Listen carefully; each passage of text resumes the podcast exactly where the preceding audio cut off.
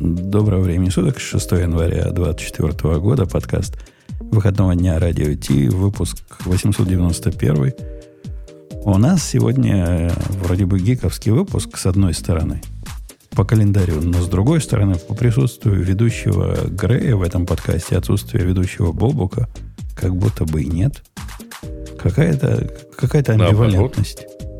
Наоборот, сейчас мы градус гиковости задвинем, просто повернем в другую сторону. Сразу развернем и начнем обсуждать э, менеджеров. Таймзоны. Такой специальный выпуск, почему менеджеры хорошие. Нет, Грей будет говорить, что они хорошие, я буду говорить, что они бездельники. И, и так весело и проведем все. Э, Подожди, а чем же это будет отличаться от всех остальных выпусков? Особым накалом процессе ты хлопнешь дверью, ну, как Бобок в прошлый раз скажешь, я, я устал, я ухожу, потом вернешься. И будет, будет э, интрига. Что нам надо, кроме интриги? Да, да Леха, чего говорил? Интрига будет в том, что Женя вам рассказал старый вариант сценария. Да. Э, ну, если ты хочешь сохранить интригу. Ничего не говорил. Ну ладно. Я только шутил, но оказалось не смешно, поэтому. Понял. Вот Ксюша, а ты, ты можешь сходу в новом году прямо смешно пошутить? Вот не так, как Грей обычно шутит, и не так, как у Лехи не получилось, а по-женски. Не знаю, мне кажется, это ты ну, пошутил. Я, я, я всегда могу да, симпровизировать. В да. году. да, я... Нет, я могу что-нибудь серьезное тебе рассказать. Мы же сюда серьезные разговоры пришли разговаривать, не, а не шутки шутить. Не, хихонь, не хихоньки с Да, конечно. Я понял. Гиковский выпуск все-таки, да. А, давайте, раз гиковский а выпуск... гиковский? Да. И к ну, нам... так первый же. И к нам зашел гость, э, который возмутился и топнул ногой на наш прошлый, по-моему, гиковский. Так, так было? Гость дорогой, вообще представься сначала, скажи пару слов, кто такой, почему, почему сюда пришел. Всем привет. Эм, да, я тот, тот самый гость, который собирался, э, кажется, два выпуска назад прийти, но э, спишем эту неудачу на часовые пояса. Да, да. А как отменим, так сразу все станет хорошо. А да, как, как, как тебя зовут? И... Да, меня зовут Михаил. Окей, okay, Михаил. А ты из наших, да? Не, не, не из греевских, а из нормальных пацанов. Из программистов. Да, да, я из... Э, более того, я из, э, из бэкэндеров и из тех, кто изначально э, на Java, Kotlin и Scala писал, а потом, ну, как-то в сторону Go пере, переезжать начал. Слушай, Скалу, конечно, ты тут зря, зря упомянул.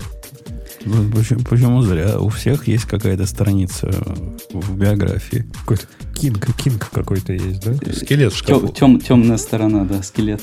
Да, и, и некоторых людей скала красит, ты не поверишь, э, Леха, я видел людей, которые на скале выросли, но пока не поняли всю безнадежность этого, но в процессе стали Потом... лучше программистами.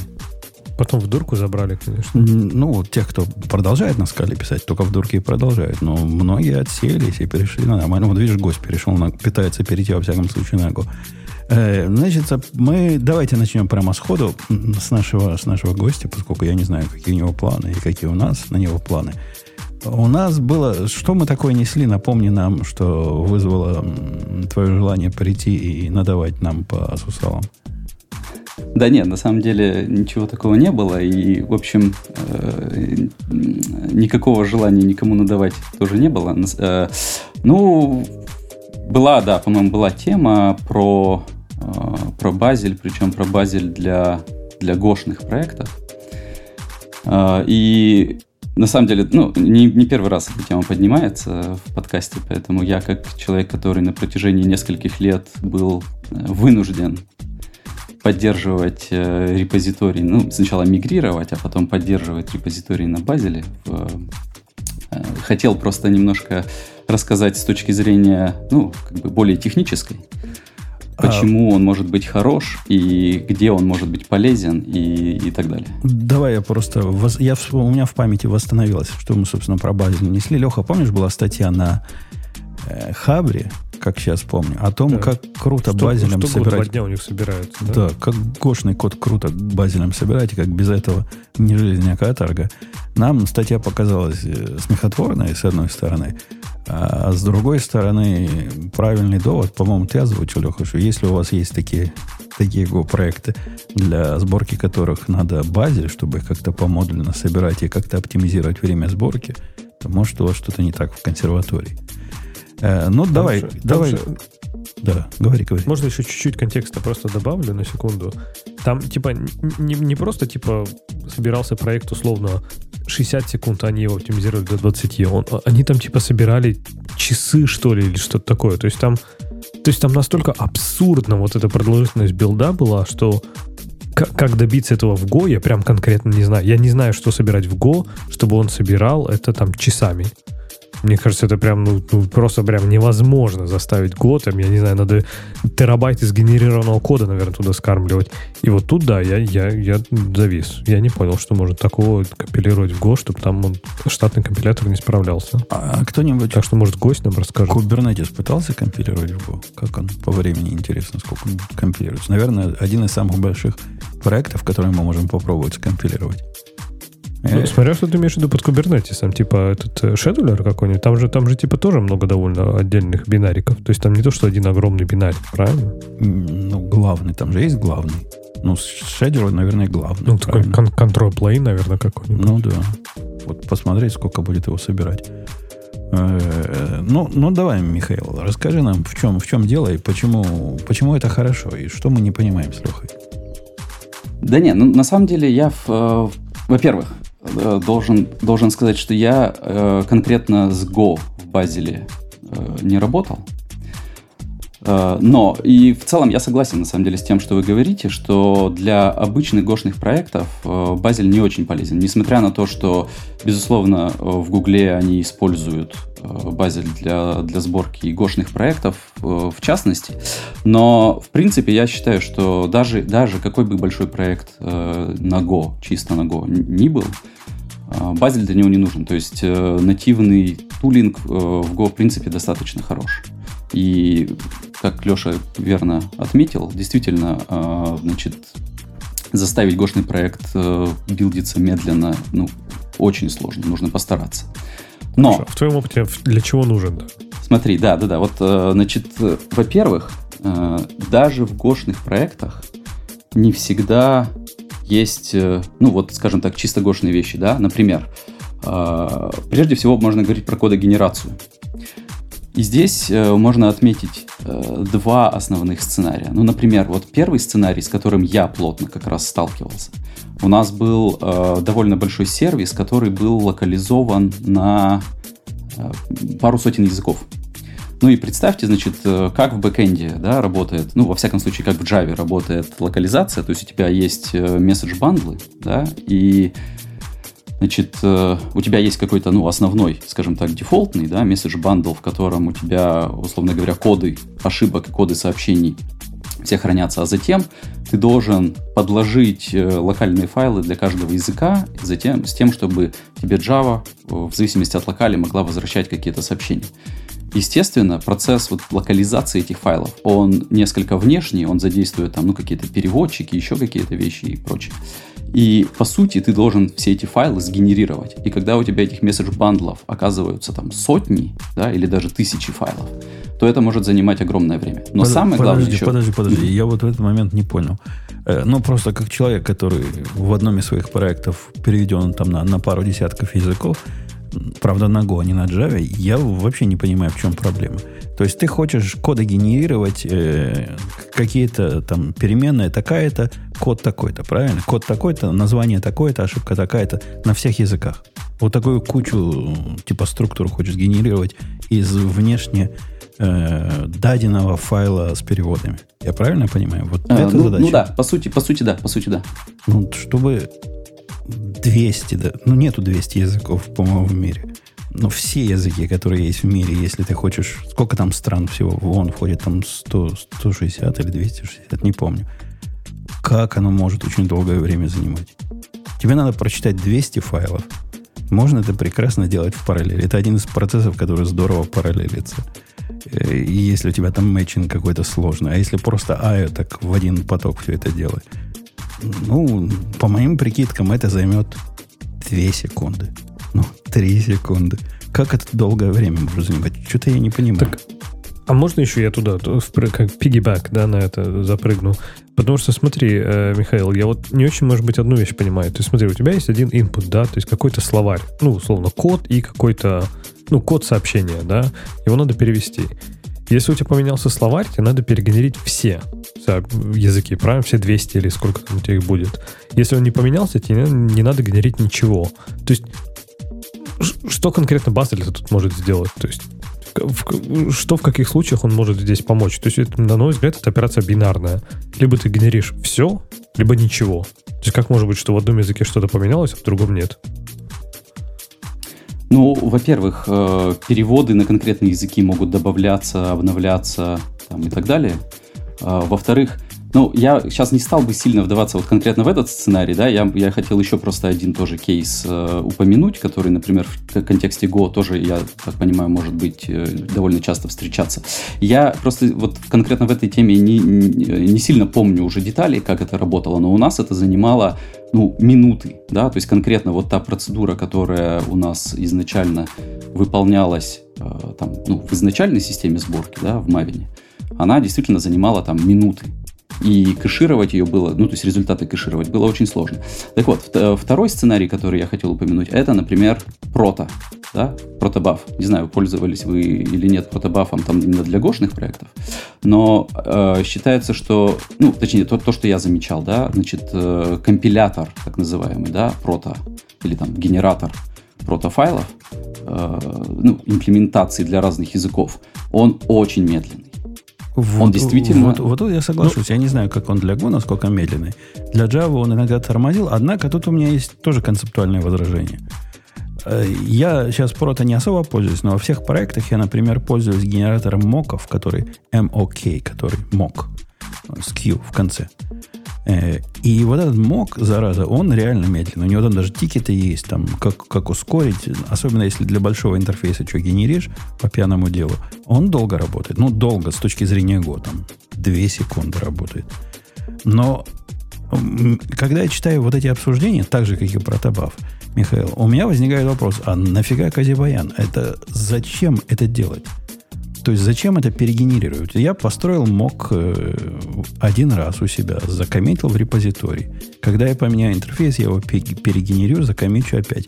Почему это вообще время сборки, на время сборки влияет у кого-то? Почему протобафы, ну, грубо говоря, ты добавил протобаф как разработчик, скомпилировал его, сгенерировал из него код, залил в репозиторий, и все, и время ноль после этого. Не, ну смотри, Умпутун, я тебе могу немножко тут возразить за гостя до того, как он, он сейчас скажет, как, почему на самом деле так надо делать. Я, в принципе, делаю так же. И, на мой взгляд, это, ну, типа, make 100% сенс. Так же, как имеет, я делаю. Имеет смысл. Да, то есть я генерю и комичу. Но слушай, иногда мы находили, у нас были случаи на проекте, когда, например, э, люди ну, тупо забывали. То есть, ну, такое бывало. То есть, ну, что-то банальное, совершенно банальное, там, типа, не знаю, поправить какую-то совсем-совсем мелочь, там, типа, из обязательного сделать необязательный параметр или еще что-то, да. И в, какие-то в какой-то момент мы даже ввели такую, короче, проверку в CI, которая тестирует, что все сгенерированные файлы up-to-date. И вот как раз, чтобы это избежать, мне кажется, в, в каком-то смысле, наверное, прикольно, если бы у тебя был только один файл, который потом генерится и в CI, и на разработчике, и на машине разработчика и прочее. И у тебя, по сути, есть только вот точка прото или там точка GQLS или ну все что угодно, да? Из него уже всегда up-to-date версия генерится кода. Если он изменился, он автоматически перегенерится. То есть тут это типа странный use case, но в принципе я даже, наверное, его могу понять в чем-то. А сейчас гость скажет, почему я прав или не прав.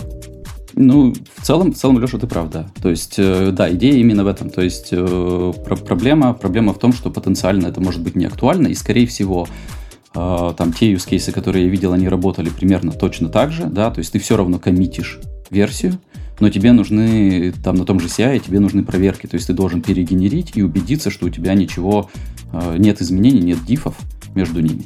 И как раз, э, ну, то есть это вот один из, один из кейсов, который, э, ну, по крайней мере, который мне приходит в голову, как, скажем так, причина, почему в гошном проекте использование базила может быть оправдано. И третья причина, да, здесь еще, которую нужно упомянуть, ну, это, безусловно, когда у тебя в репозитории по какой-то причине лежит не только гошный код, но и код на каком-то другом языке. Проблема такого подхода, ну, несмотря на то, что я лично считаю всегда, да, что любой универсальный тул, да, специализированный, ой, sorry, sorry, да, любой специализированный тул, э, заточенный под конкретный язык, он все равно всегда лучше, чем универсальный, да.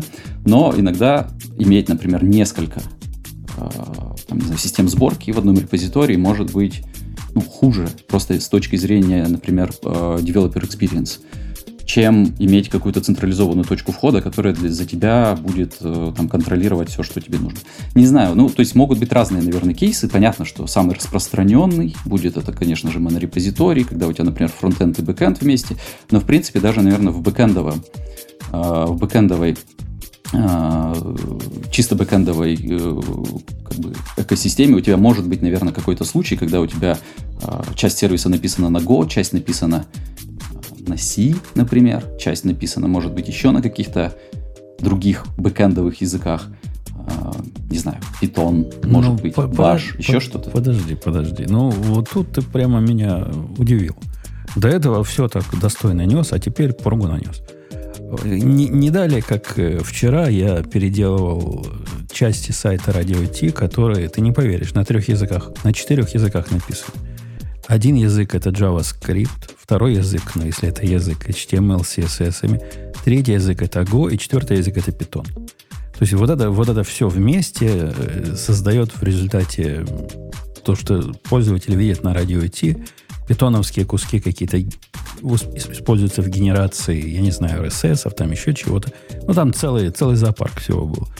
И никакого базового и никакой специальной системы сборки мне не понадобилось. И знаешь почему, да? Потому что есть такое волшебное слово, которое на букву D начинается, а на букву KER заканчивается. Э, Docker. Я собираю все это в докер, у меня multistage build, он один строит нодовскую приблуду, второй строит питоновскую приблуду, третий строит гошную приблуду, четвертый из них собирает все это вместе и делает конечный имидж э, Почему это надо делать как часть какой-то специальной системы сборки, если есть докер, которым мы пользуемся и так?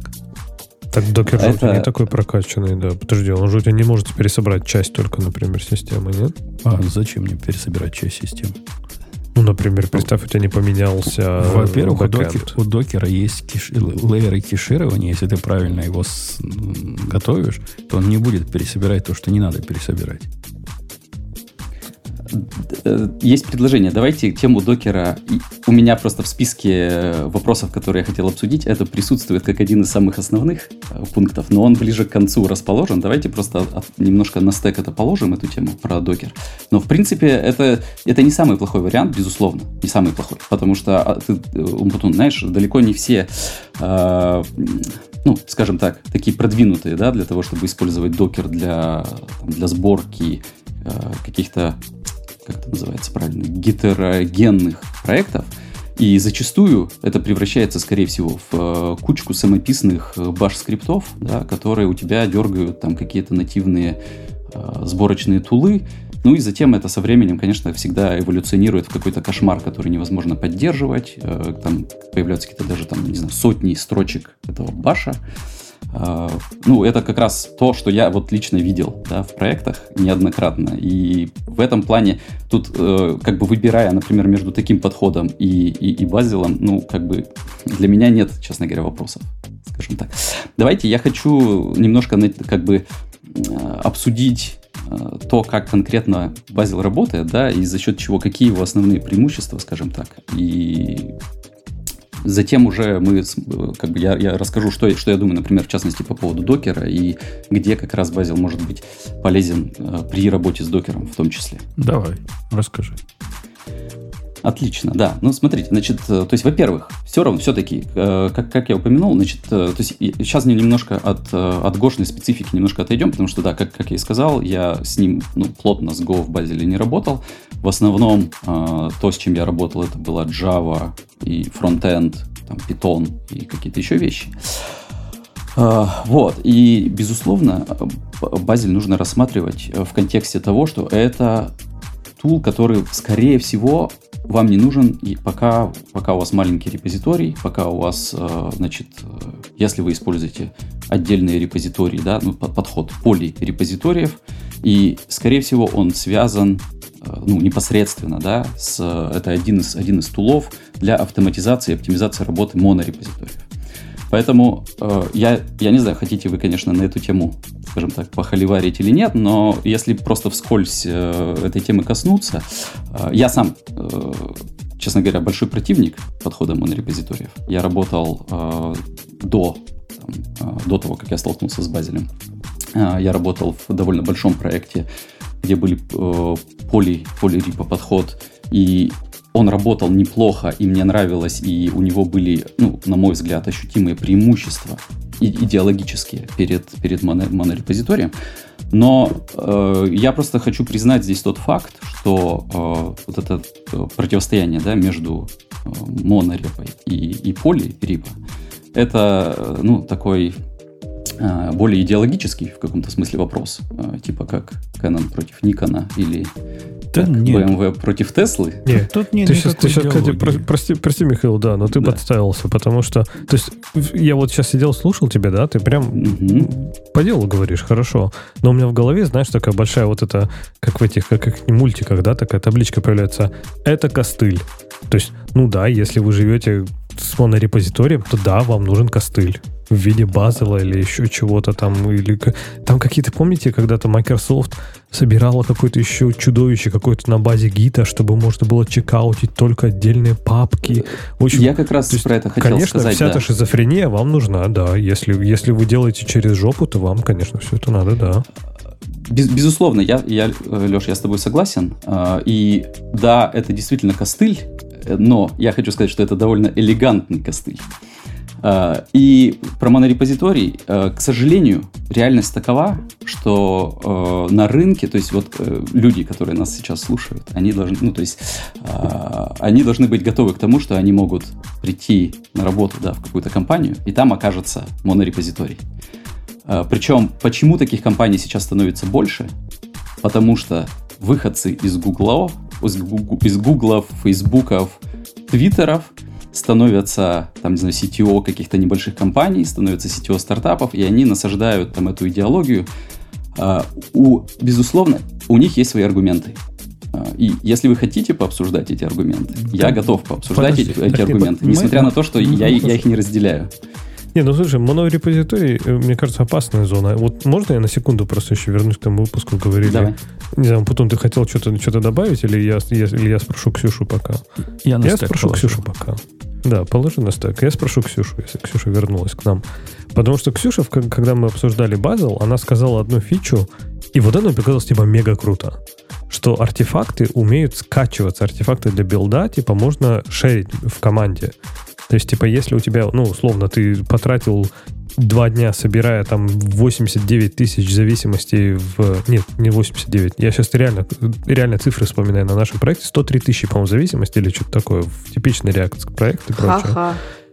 Это вот. я просто я про что цифры если... смешные. Да, да, если они собрались и закэшировались, я так понимаю, Bazel умеет их шарить, правильно? Или это да. не то, что ты имела, Ксюша? Да, да, это то, что я имела в виду. Я, правда, не про Базел, а про баг. Но я думаю, Базел умеет, э, точнее, баг умеет все то, что умеет Базел. А, я, я не в теме, кто там как, как развивался, но да. Ну, то есть я хотела, мне кажется, тут немножко рассказать, в общем, а, про то, что, вот смотри, мне кажется, если есть большая компания, и ты можешь выделить ресурсы на то, чтобы сделать всем хорошо – и большой компании имеет смысл выделять такие ресурсы. И действительно, в больших компаниях процесс разработки, ну вот, вот не знаю, там, чекаута кода и всего такого, он достаточно оптимизирован, несмотря на то, что проекты огромные. Э, мне кажется, вот поэтому я на самом деле не очень понимаю, что если какой-то CTO уходит из Фейсбука и Гугла и идет в маленький стартап и там начинает насаждать те же практики, ну, блин, у тебя нет команды там. И там эти практики, то есть эти практики кто-то должен поддерживать обычно. То есть монорепы не приходят бесплатно, баг кто-то должен писать. Эти вот артефакты кто-то должен ночами собирать. Не в смысле сам, а кто-то должен поддерживать всю эту систему, которая... Это не то, что, Леш, ты их собираешь и потом шаришь. Они просто собираются один раз там ночью и просто всех потом скачивают. И не команда, а, ну, прям, я не знаю, сотни людей. То есть это достаточно удобно. Я не знаю, что может быть. То есть никто, никому не надо все это заново делать. Во-первых, ты время экономишь кучу. Во-вторых, ну как бы и процесс разработки гораздо быстрее, правильно? Спасибо, Ксюша. Я как раз, да, именно это хотел э, упомянуть дальше. И я, как э, от, отвечая, Ксюша, на твой вопрос, я был как раз тем самым человеком, ну, одним из тех самых людей, кто был, ну, вынужден, скажем так, да, э, создавать эту инфраструктуру и поддерживать ее, потому что решение использовать монорепозиторий, оно было идеологическим. И одно, как бы, на мой взгляд, одна из больших проблем, да, как раз э, вот то, то, что ты э, и упомянула, она заключается в том, что для поддержки монорепозитория тебе нужно иметь хороший тулинг. К сожалению, open-source тулинга для больших репозиториев на рынке практически не существует. Базель, наверное, один из маленьких да, э, примеров того, когда э, тулинг для монорепозитория, для большого репозитория был э, там официально выложен в open source и доступен и развивается именно под э, действием комьюнити. Э, в остальных областях, к сожалению, ситуация обстоит гораздо хуже.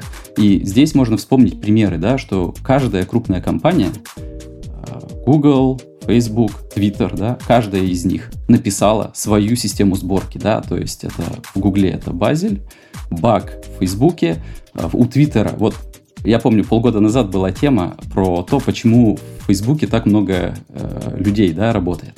Они написали свою систему сборки с нуля ну, для того, чтобы поддерживать свой монорепозиторий, поэтому им нужны были люди, чтобы это все делать, да, у них она, по-моему, называлась Pens, не знаю, какая судьба сейчас у, у этой системы. Э, важный, вот один из, один из знаковых примеров на эту тему, это как раз э, Microsoft, да, который Леша упомянул, они вынуждены напи- были написать виртуальную файловую систему для гита, потому что гид не справлялся с тем количеством файлов, которые там, они вынуждены были хранить в своем значит, огромном гид репозитории. А Bazel поддерживает такие частичные э, чекауты, типа, сам по себе? Ему не надо виртуальный гид файловой системы для этого? А, сам Базель имеет некоторую, скажем так, поддержку а, для частичного чекаута. Но на самом деле, я, честно говоря, я считаю, что частичный чекаут это, ну, как бы самообман, да, потому что люди, которые утверждают, что монорепозиторий это хорошо, да, они имеют в виду, что с ним удобно работать, когда у тебя весь репозиторий доступен как бы одновременно. И если ты чекаутишь только часть этого репозитория, то ты тем самым теряешь одно из важнейших преимуществ, да, почему тебе монорепозиторий может быть важен. Поэтому, ну, как-то как справляются. Но как-то это, это, гид может не, Я соглашусь, я хотела еще добавить про монорепозитории. Самый кайф монорепозитории это когда ты, например, вот у тебя доступ есть ко всему, и вот, но собираются у тебя ровно то, что ты поменял. И ты в любой момент можешь поменять все, что угодно, и тогда оно будет собираться локально вместо того, чтобы скачиваться откуда-нибудь. А мне и вот, вот мне вот, кажется, вот это вот, вот класс. довод непонятен уровнем абстракции. Я, я поясню свою мысль. У меня два замечания возникло по эту поводу. И, и ты, Ксюша, и гости, уважаемые, вы оба отдаете э, вот это responsibility, чтобы частично собрать для системы сборки. То есть вы говорите, есть у вас какой-то супер, супер-дупер мейк, который вы называете базовым, и он умеет собрать частично то, что поменялось только. У меня вопрос. А, и, и второе, вы еще говорите, то, что Легко привел как большой, большой плюс всего этого – Э, вы можете еще shareable э, артефакты делать, которые могут люди просто использовать. Я не понимаю, почему это свойство системы сборки. На мой взгляд, оба эти свойства это не система сборки property, а система CI, которую вы используете. То есть создание вот этого shareable артефакта, я могу это делать, и я это делал в свое время, я джары собирал таким образом. Это был, была задача для TeamCity. То есть Team каждую ночь просыпался, вот как ты рассказываешь, без всякого базля, собирал эти артефакты, клал их в какой-то э, собственный вариант артефактори, как не артефактори у нас было, но что-то свое. И таким образом артефакты решались. Вопрос частичной сборки. Ну, в нашем случае я не потянул решить. Я просто сдался в конце концов, но это не, не вина TeamCity. Просто не так мне это важно было. Вот этот монорепозиторий собирался 10 минут. И, и в конце концов я забил на это. Но теоретически путь был понятен. У каждого э, модуля есть свой POM. Э, в принципе, мы можем понять, какое дерево поменялось, и запускать только тот POM, который надо. То есть путь понятен, да? Никакой тут особой магии нет, никакой специальной системы сборки не надо. Это можно было настроить э, пропертями самого CI. В каких случаях это нельзя сделать? Когда вот Bazel как система, вот та самая специальная, настолько нужен?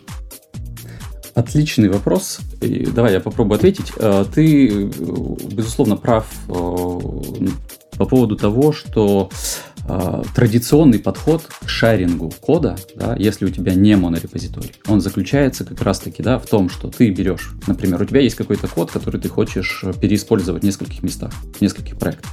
Ты делаешь отдельный репозиторий, создаешь библиотеку, у тебя отдельный процесс, когда ты ее собираешь, затем ты деплоишь в ну да, в артефакторе там или куда-то еще, и затем все клиенты должны скачать эту обновленную версию в каждый репозиторий, да, и начать ее использовать. Не, не Безусловно, так. все... Подожди, не, не так а оно работает. Так. Оно работает. То, что я имел в виду, совсем не так. Представь, у тебя есть... Я про монорепозиторий говорил, не про раздельный репозиторий. Есть монорепозиторий, который разделен на модули. Ну, даже монорепозиторий, я уверен, Ксюша, у вас тоже есть какой-то вид модулей, пакеджи, я не знаю, как это у вас называется. Но вот в мире, в мире Java есть под каталоги, у каждого подкаталога есть свой пом, есть какой-то верхний пом, с которого они все наследуются. Ну, кто, кто Мави написал, тот знает. А я могу тебе быстро ответить, если ты хочешь да. прямо реально узнать ответ на этот вопрос. Разные языки. Ну, то есть вот то, что ты описываешь, это для одного языка. Мне кажется, тут, и Bazel, и Bug поддерживают тут, тут кучу подобного. языков. Никто тебе не мешает. В нашем поме делалось там докеры собирались этими помами. Не то, что Java компилировалась. Протобафы оттуда запускались. Это, это разные языки для тебя. Я Нет, не... ну да, но просто а, часто... куски я... питона там же линтились.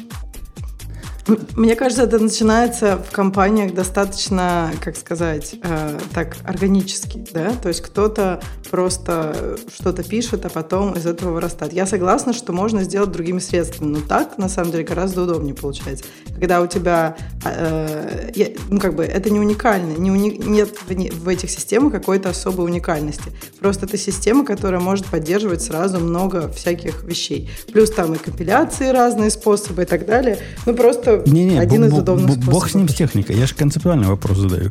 Вот правильный ответ мне дает в, в нашем чатике э, Андмет. Он говорит, что в монорепе один GoMod, то есть один POM. Если это так, то в этой консерватории надо что-то реально менять. Если у вас жизнь такая, что у вас один POM, то Чуть я, не знаю, что такое мод. Помню, у нас очень много модулей разных. То есть это одна из плюсов того, что э, как бы одно из плюсов, например, для iOS бака, это то, что ты э, можешь создать себе очень много разных модулей. И так как вот, например, в Java у вас же есть там namespace, модули, а вот в iOS там, ничего, там есть библиотеки. Но библиотеки это достаточно большой такой кусочек.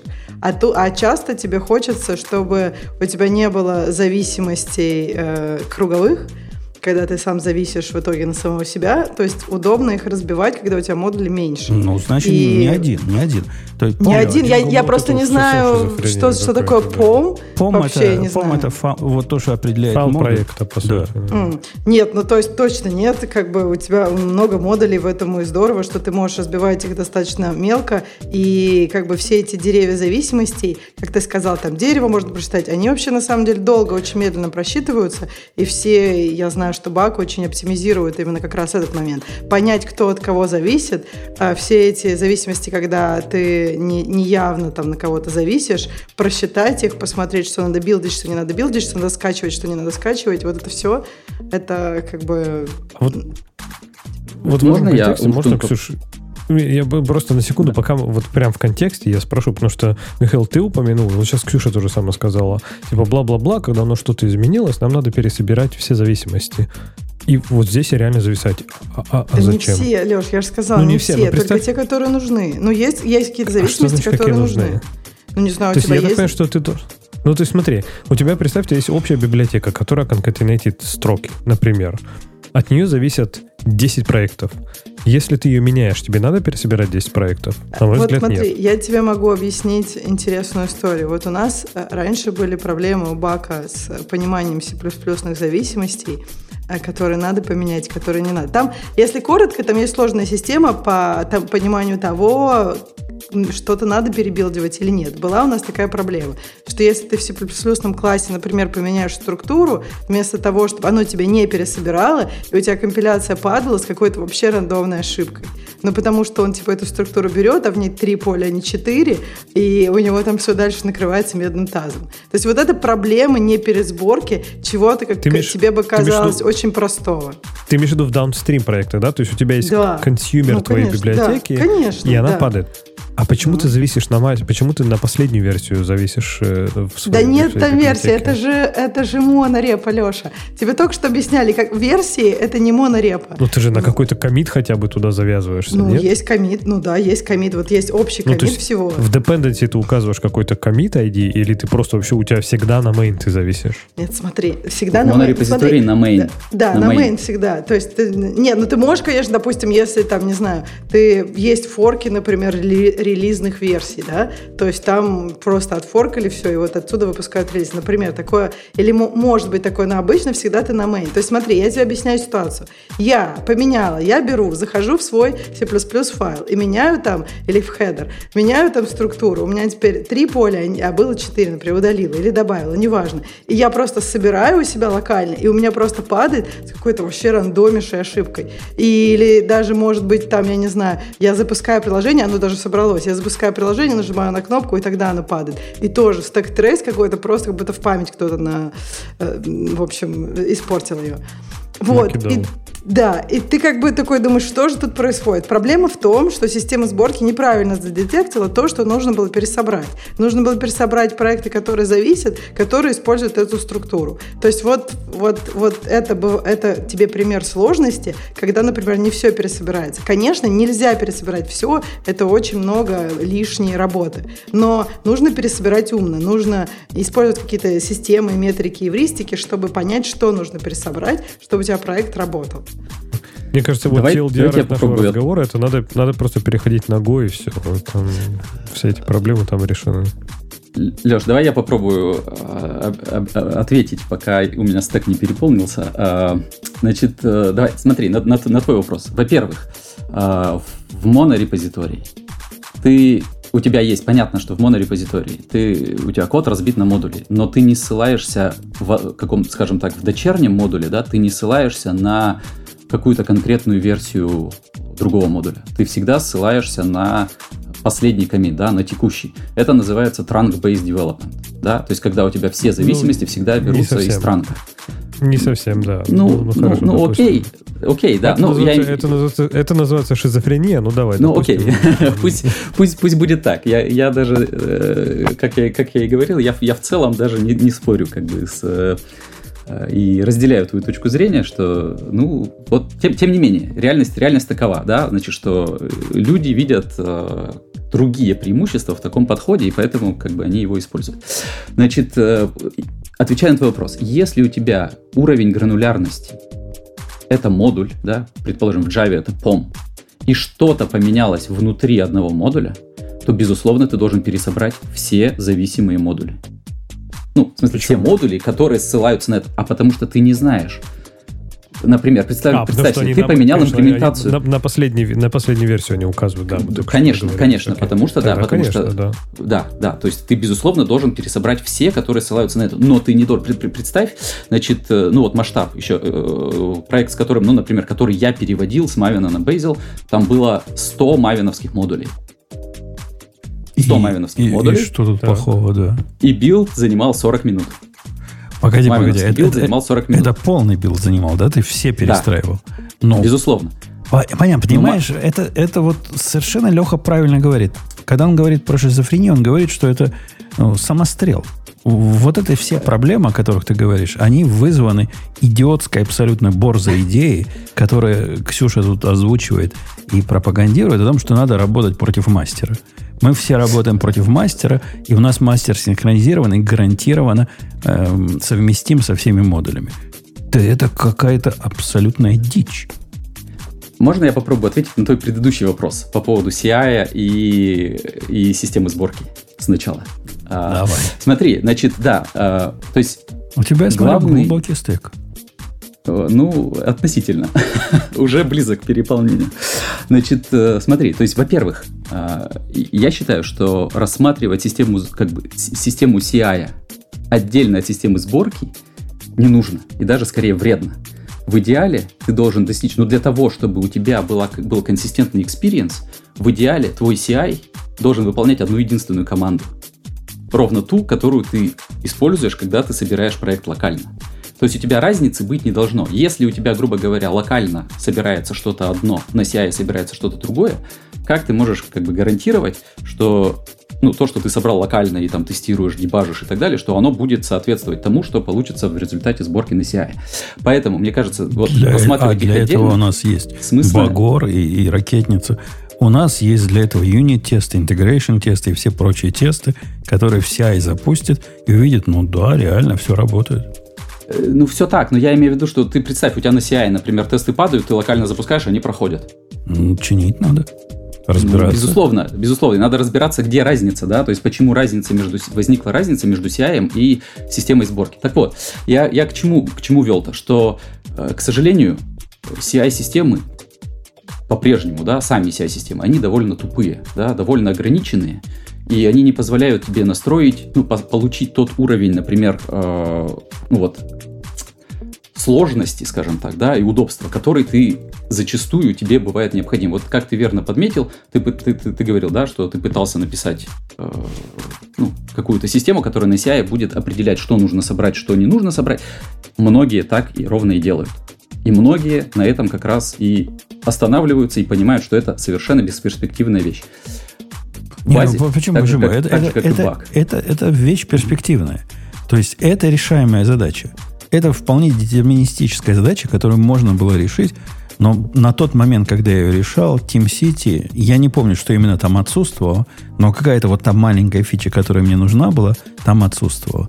И, Совершенно верно. И, и Базель ее решает, эту проблему. Базель – это решение ровно для этой проблемы, о которой ты говоришь. Ну, я, в принципе, могу понять этот довод и, и даже принять его, но как-то я не знаю, пытался ли ты переманить меня в лагерь Базеля, но ты не смог. Нет, не пытался. Не пытался. Не пытался не пока пытался. еще, да. Значит, э, да, давайте я все-таки попытаюсь вернуться назад к изначальному своему плану, э, которого я собирался придерживаться. А, так вот, а, возможно, вопросы, часть вопросов, возможно, отпадет а, после того, как я там чуть-чуть расскажу. А, короткое отступление, а, буквально на секунду. Я упоминал, да, про то, что там каждая, по сути, каждая большая компания написала свою систему сборки. Так вот, просто хочу поделиться аналогией. На самом деле, Базель и Бак это как гид и Меркуриал. И ну, то есть они были написаны один, э, по сути в одно и то же время, были сделаны в параллель, и по сути почти ничем не отличаются друг от друга. Просто один, скажем так, ну, был раньше за open source и победил, ну, скажем так, завоевал рынок, да, а второй, ну, вот как бы, как, как, как и Mercurial, скажем так, стал, ну, использоваться, я не знаю, используется ли он где-то еще по, помимо Фейсбука или нет. Ну, в общем, опять, так же, как и Mercurial. Поэтому, э, Ксюша, э, на самом деле, вот э, для, для тебя, да, то есть, э, как бы, по сути, Базель — это, ну, абсолютно идентичная система, которая построена на тех же самых принципах, что и бак. То есть там разницы э, практически никакой. Я боюсь, что даже, э, ну, насколько я знаю, потому что я, я работал с человеком, который, который до этого работал в Фейсбуке и как раз занимался Buck ом. И он говорил, что Buck даже переехал на тот же самый язык для написания, ну вот, build скриптов, что и Bazel. Ксюша, это а. для тебя хорошая новость. Теперь твой вот этот knowledge, который ты приобрела по поводу вот этого вашего Buck а, он переносим на внешний мир, который с точки зрения нашего гостя весь на Bazel е живет. Слушай, это такая, опять же, вот, мне кажется, многие люди, как ты, что если у тебя есть какая-то крупица знаний, если, не дай бог, ты ее не сможешь использовать там в будущем в своей работе, то там, я не знаю, тебе надо сразу переживать и, и умирать. И тогда зачем я вообще в подкаст этот хожу? Потому что тут крупит знаний про бэкэнд больше, чем мне надо. Мне просто кажется, что есть интересные концепции в мире, так же, как концепция Базила и Бака. Там есть прикольные решения. И я смотрю э, и думаю, чему я там могу поучиться. Ну и как бы, если мне это не надо, я, я глубоко не, не пытаюсь это изучить, я просто смотрю, как, как, как может быть по-другому. И я не считаю, что тебе нужен Bazel или баг, потому что, я, как, как я уже говорила, что есть некоторые вопросы, когда у тебя, например, не знаю, больше тысячи разработчиков. Есть подходы разные. Есть подходы Amazon и Apple, когда у них абсолютно все а, разделено. То есть там каждая команда, это как каждый маленький стартап. Это прикольный подход. И из этого подхода там вырастают AWS, например. Есть другие подходы, как Google и Facebook. Я уверена, что есть много еще компаний, которые тоже такие, то есть у которых тоже больше тысячи разработчиков которые решили ну, эту работу унифицировать. Это как, я не знаю, это как библиотека, да? То есть вот мы можем вынести общий код в библиотеку, а, а тут мы можем вынести общую функциональность какое-то, ну, то есть, и, и дадим эту общую функциональность некоторому количеству людей, чтобы они ее разрабатывали и поддерживали. Это интересный подход. Я не понимаю, почему вы не видите, ну, как бы, интересность этого подхода и просто говорите, мне он не нужен, я, мне я, он не я нужен. объясню, Ксюш, не, Ксюш, я объясню, я, я объясню, почему я не вижу, не то, что я не вижу смысла, я, я, я, я вижу смысл, понимаешь? Это элегантное решение проблемы, которая сама по себе совершенно безумна которую люди сами себе создали. То есть ты говоришь, мы всегда разрабатываем против main а, мастера, trunk а, неважно. И теперь у нас есть куча проблем, которые нам надо решить. Ну, конечно, no shit.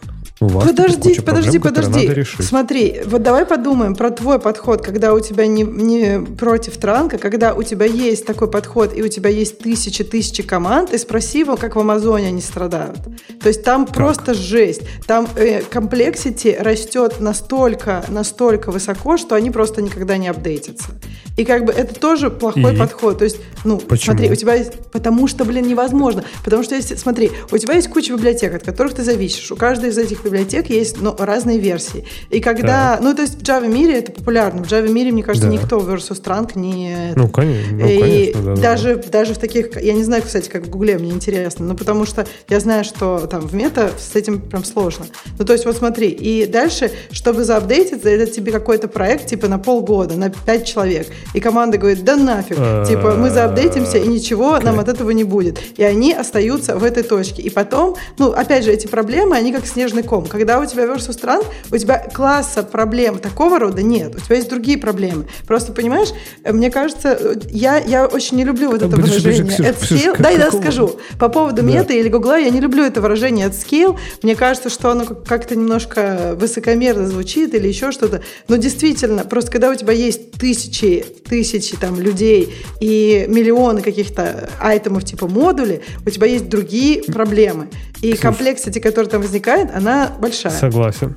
Смотри, я тебе отвечу на это. Смотри, представь, у тебя есть open source библиотека.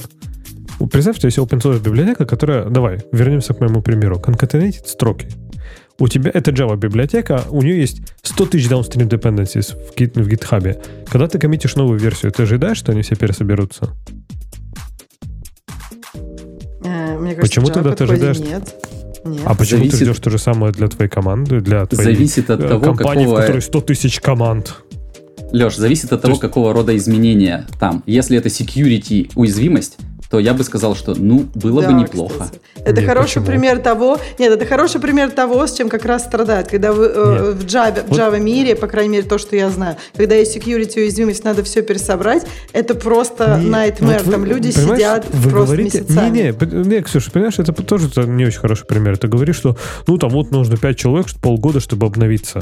Ну, может, да, может, нет, если у вас есть какие-то, если у вас есть прям супер брейкинг изменения, которые там все нахрен разломали и переписали написали полностью библиотеку с нуля, ну, тогда, не, да, нет, наверное, там не из-за этого, полгода. там не из-за этого, Леш, я тебе объясняю, что ты тянешь одну, блин, ты никогда не собир... ты никогда не работал с зависимостями, ты, короче, берешь Я одну работал. библиотеку новой версии, оказывается, что там, тогда у тебя получается, что еще версии других библиотек несовместимы. Понимаешь, Ты берешь слушай, эту, эту, эту, и ты просто же, весь этот клубок уже языки, все. Нормальные языки, нормальные языки это уже решили. Они умеют э, пиниться на конкретную зависимость.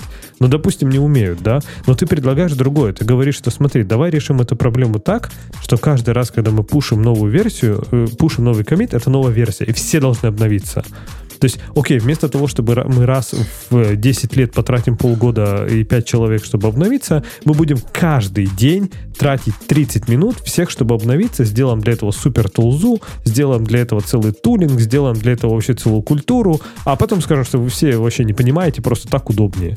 Да неудобнее, просто, блин, Ты понимаешь, подожди, подожди, вы подожди, Леш, проблему. во-первых, тебя никто не заставляет ничего делать. Я тебе объясняю, у тебя никогда не было, ты никогда не думал в таких категориях и не работал э, там с тысячами, Каких? тысячами людей и миллионами модулей. Поэтому Ну, я не знаю, не работал, но насколько... с сотнями нас- работал, да. Ну, это другое. То есть, насколько, э, как бы, насколько твое видение этой проблемы правильно. Тебя никто не заставляет использовать это. Не, ну, тебе смотри, просто я объясняют, какие пример. класс проблем люди хотят избежать. Если смотри, у я тебя тебе- они всегда были... Подожди, да, я скажу, не перебивай меня Давай. третий раз. Вот если у тебя всегда эти проблемы были маленькие, как бы, ну, я понимаю, что ты со- как бы со своим мнением не можешь поверить, что у кого-то они большие. Но, как бы, э, окей, ты можешь не верить, это тоже нормально. Я просто не понимаю, что ты хочешь. Ксюша, ты Тебе зна- не надо Не, это я использовать. верю, я верю, я верю, что у вас они большие, но я не верю, что, типа, то есть я верю, что, опять же, что вы их сами создали, понимаешь? Я тебе приведу самый большой проект, на котором я работал, Spring. Да не было такого, чтобы кто-то коммитит в security fix в Spring, и это автоматически разливается по всем библиотекам. Да не было такого никогда. Все Это библиотеки проблема. обновлялись. Почему не? Почему, да Так не потому что тебе нужно координировать. Люди- Нет, я просто знаю, как это. Да. Смотри, вот как люди делается security fix у нас. Один, вот Конечно, именно. координировали. Так, так это же был гораздо больше работы. процесс. Да, Так это потому гораздо что больше это работы. рабо- Потому что это и есть работа, потому что притвориться, что можно все просто пересобрать и все будет хорошо, да Почему чушь собачья. Нет, подожди, я знаешь, еще хочу тебе сказать. Да- Дай я да- момент сейчас скажу. Ты не понимаешь, что вот, вот есть деятельность, да, и ты можешь ее шифнуть. Вот, например, мне, вот я, например, пишу фреймворк. И у меня, если я хочу что-то поменять в своем фреймворке, то как бы я понимаю, что мне надо всех сразу заапдейтить. И это как бы влияет на то, как я пишу фреймворк.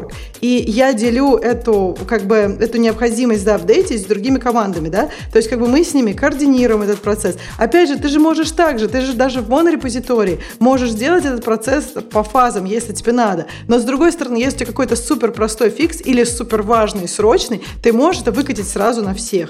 То есть у тебя получается две возможности. А когда у тебя все по разным версиям, у тебя нет возможности выкатить сразу на всех. Ты как бы никак не этого не можешь Это- делать, просто этой я не возможности знаю. нет. Ксюш, опять же, я говорю, опять же, да, ты, ты несколько раз сказал, что я, я такой маленький проект, а у нас ого-го проектище, ну, у вас ого-го. Но я говорю, самый большой проект, в котором я работал, это Spring. И там это работало вот ровно так. То есть, когда была security уязвимость, все команды получали это как самый высший приоритет, они индивидуально работали над релизами, над патчами, это все синхронизировалось и выкатывалось. Да, это не 100 тысяч триллиардов человек, я понимаю, конечно, этим можно гордиться, что у вас 100 миллионов человек, а ни у кого такого больше нет. Окей, допустим.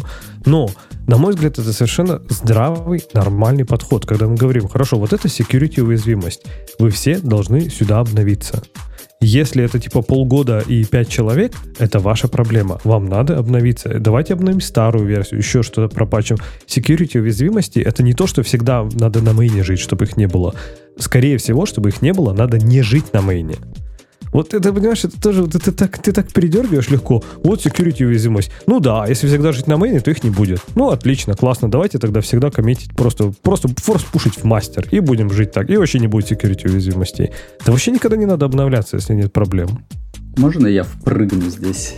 А, Вы Давай. подняли очень, очень хороший как бы, кейс, очень хороший вопрос. А, Реплика сначала а, такая немного абстрактная, да, значит, мы долго обсуждали вот этот, эту тему, да, вот эту, эту дискуссию, а, когда работали на, над монорепозиторием. И один из э, коллег моих сказал следующую вещь. То есть, э, да, мы понимаем, что монорепозиторий требует больших, ну, каких-то э, решения больших технических проблем, да, то есть придумать, как все скейлить, как быстро чекаутить, как быстро собирать, как кэшировать и так далее. Э, подход с разными репозиториями, он требует организационных каких-то мер, да, то есть вот, Леша, то, что ровно ты сейчас и сказал, да, то есть все команды, они должны получить самым высоким приоритетом, они должны, значит, обновиться и так далее. И он сказал, несмотря на то, что я, я, может быть, с ним не полностью согласен, но, в принципе, мне просто идея понравилась, э, я хочу ей поделиться. Он сказал следующее. Он сказал, я в любой ситуации выберу техническую проблему перед организационной. Ну, тут, тут палка о трех концах. Вот, вот Леха, я, я с тобой поспорю. Есть одно место, в котором вот этот Ксюшин довод прямо рулит и бибикает. И я, я не люблю это признавать, но я признаю. Э, ну, у тебя есть вот эти наши любимые с тобой репозитории с э, запиненными версиями, вот это все, что мы говорим. Есть какое-то большое количество проектов, которые на эти библиотеки ссылаются. Представил, да, себе такую ситуацию? Да, допустим. И вот э, у, у меня их не так много. Но, например, в этом конкретном проекте, которым, на котором я настрадался, было пару десятков зависимостей на общую библиотеку, которая занималась менеджментом кейсов. И вдруг у меня обнаружился такой неприятный факт. Есть такая ситуация, когда мой менеджмент кейсов, который в библиотеке сделан, у него есть баг. Он не security баг, бог с ним security багами. Он такой просто баг, обычный баг который позволяет э, кейс два раза записать. Хотя не должно быть такого. Там проверочки были, но был баг. И вот какое наше действие теперь. Мы поменяли эту библиотеку cases, да? И все dependency, которые используют эту библиотеку, то есть практически все проекты ее используют. Поскольку это конечная, конечная цель продукта, кейсы генерить. Они должны быть один за одним, аккуратненько обновлены, переведены на эту версию – и этот процесс ощущается как что-то неправильное. То есть, ты понимаешь, да, вот это безусловное изменение, которое обязан я донести ко всем. И ну, да, нет никакого да. выбора. Просто это реальный баг. Все кейсы во всех модулях, во всех моих анализах, они могут иметь вот такую дупликацию. И абсолютно этот анализ не зависит. Это от библиотеки зависит. Библиотека плохо определяет Конечно. совпадение. И мне надо повторить, по сути, один и тот же шаг. Go, mod, get, там такая-то версия в каждом из модулей. И сделать потом go, mod, vendor. Потом все их закоммитить. И повторить это по количеству модулей. В повторении этого процесса ну, я, меня ничего не ломает. То есть я, я нормально к этому отношусь. Может, потому что у меня их 20 всего. Но если бы их было 20 тысяч, то тоже потребовалась бы какая-то автоматизация. Не, ну смотри, я, опять же, вот, э, Ксюш, и, и тебе он потом отвечу, Ксюша, и гостю, наверное, даже. То есть, мне кажется, что у вас очень часто строится вот этот а, такой assumption, да, что типа, что мы можем запушить, они все dependency обновляться, и все хорошо. Откуда вы знаете? А что, тестировать их никто не должен? Не-не-не, это совсем не так. Леш, как раз я вот именно это хотел а сказать. Смотрите, э, никакого, никакого чуда здесь не происходит. Да. да? То есть. А в чем, если в чем у тебя вот, требуется то, обновление... Да, давай. да, смотри, э, э, если у тебя требуется, например, 5 месяцев, чтобы обновить один модуль, да, в связи с изменениями в какой-то библиотеке, это займет 5 месяцев. Чудо здесь не произойдет. Что произойдет? Это изменение как бы зоны ответственности. Разница подхода заключается в следующем. Если ты, представь, ты выпустил новую версию библиотеки, куда-то ее задеплоил в артефакторе и всем написал, сказал, ну, ребята, обновляйтесь. Дальше ты свою часть работы выполнил. Кто обновился, кто не обновился. Да. Ну, ты никак не контролируешь, более-менее. Конечно. И проблема да, начинается да. в тот момент, когда, например, кто-то приходит и начинает тебе говорить, ой, а у меня вот там проблемы с твоей предыдущей версией библиотеки. Вот смотри, я вот там на старой версии, она не работает, давай-ка там, ну, другая проблема какая-то, да? Почини мне, пожалуйста, в старой версии. Ты говоришь ему, так обновись. Тогда почини. Он говорит, а я не могу. Прошло 5, мне нужно 5 месяцев, чтобы обновиться, а фикс мне нужен прямо срочно сейчас. Поэтому, пожалуйста, почини ко мне это в старой версии и так далее.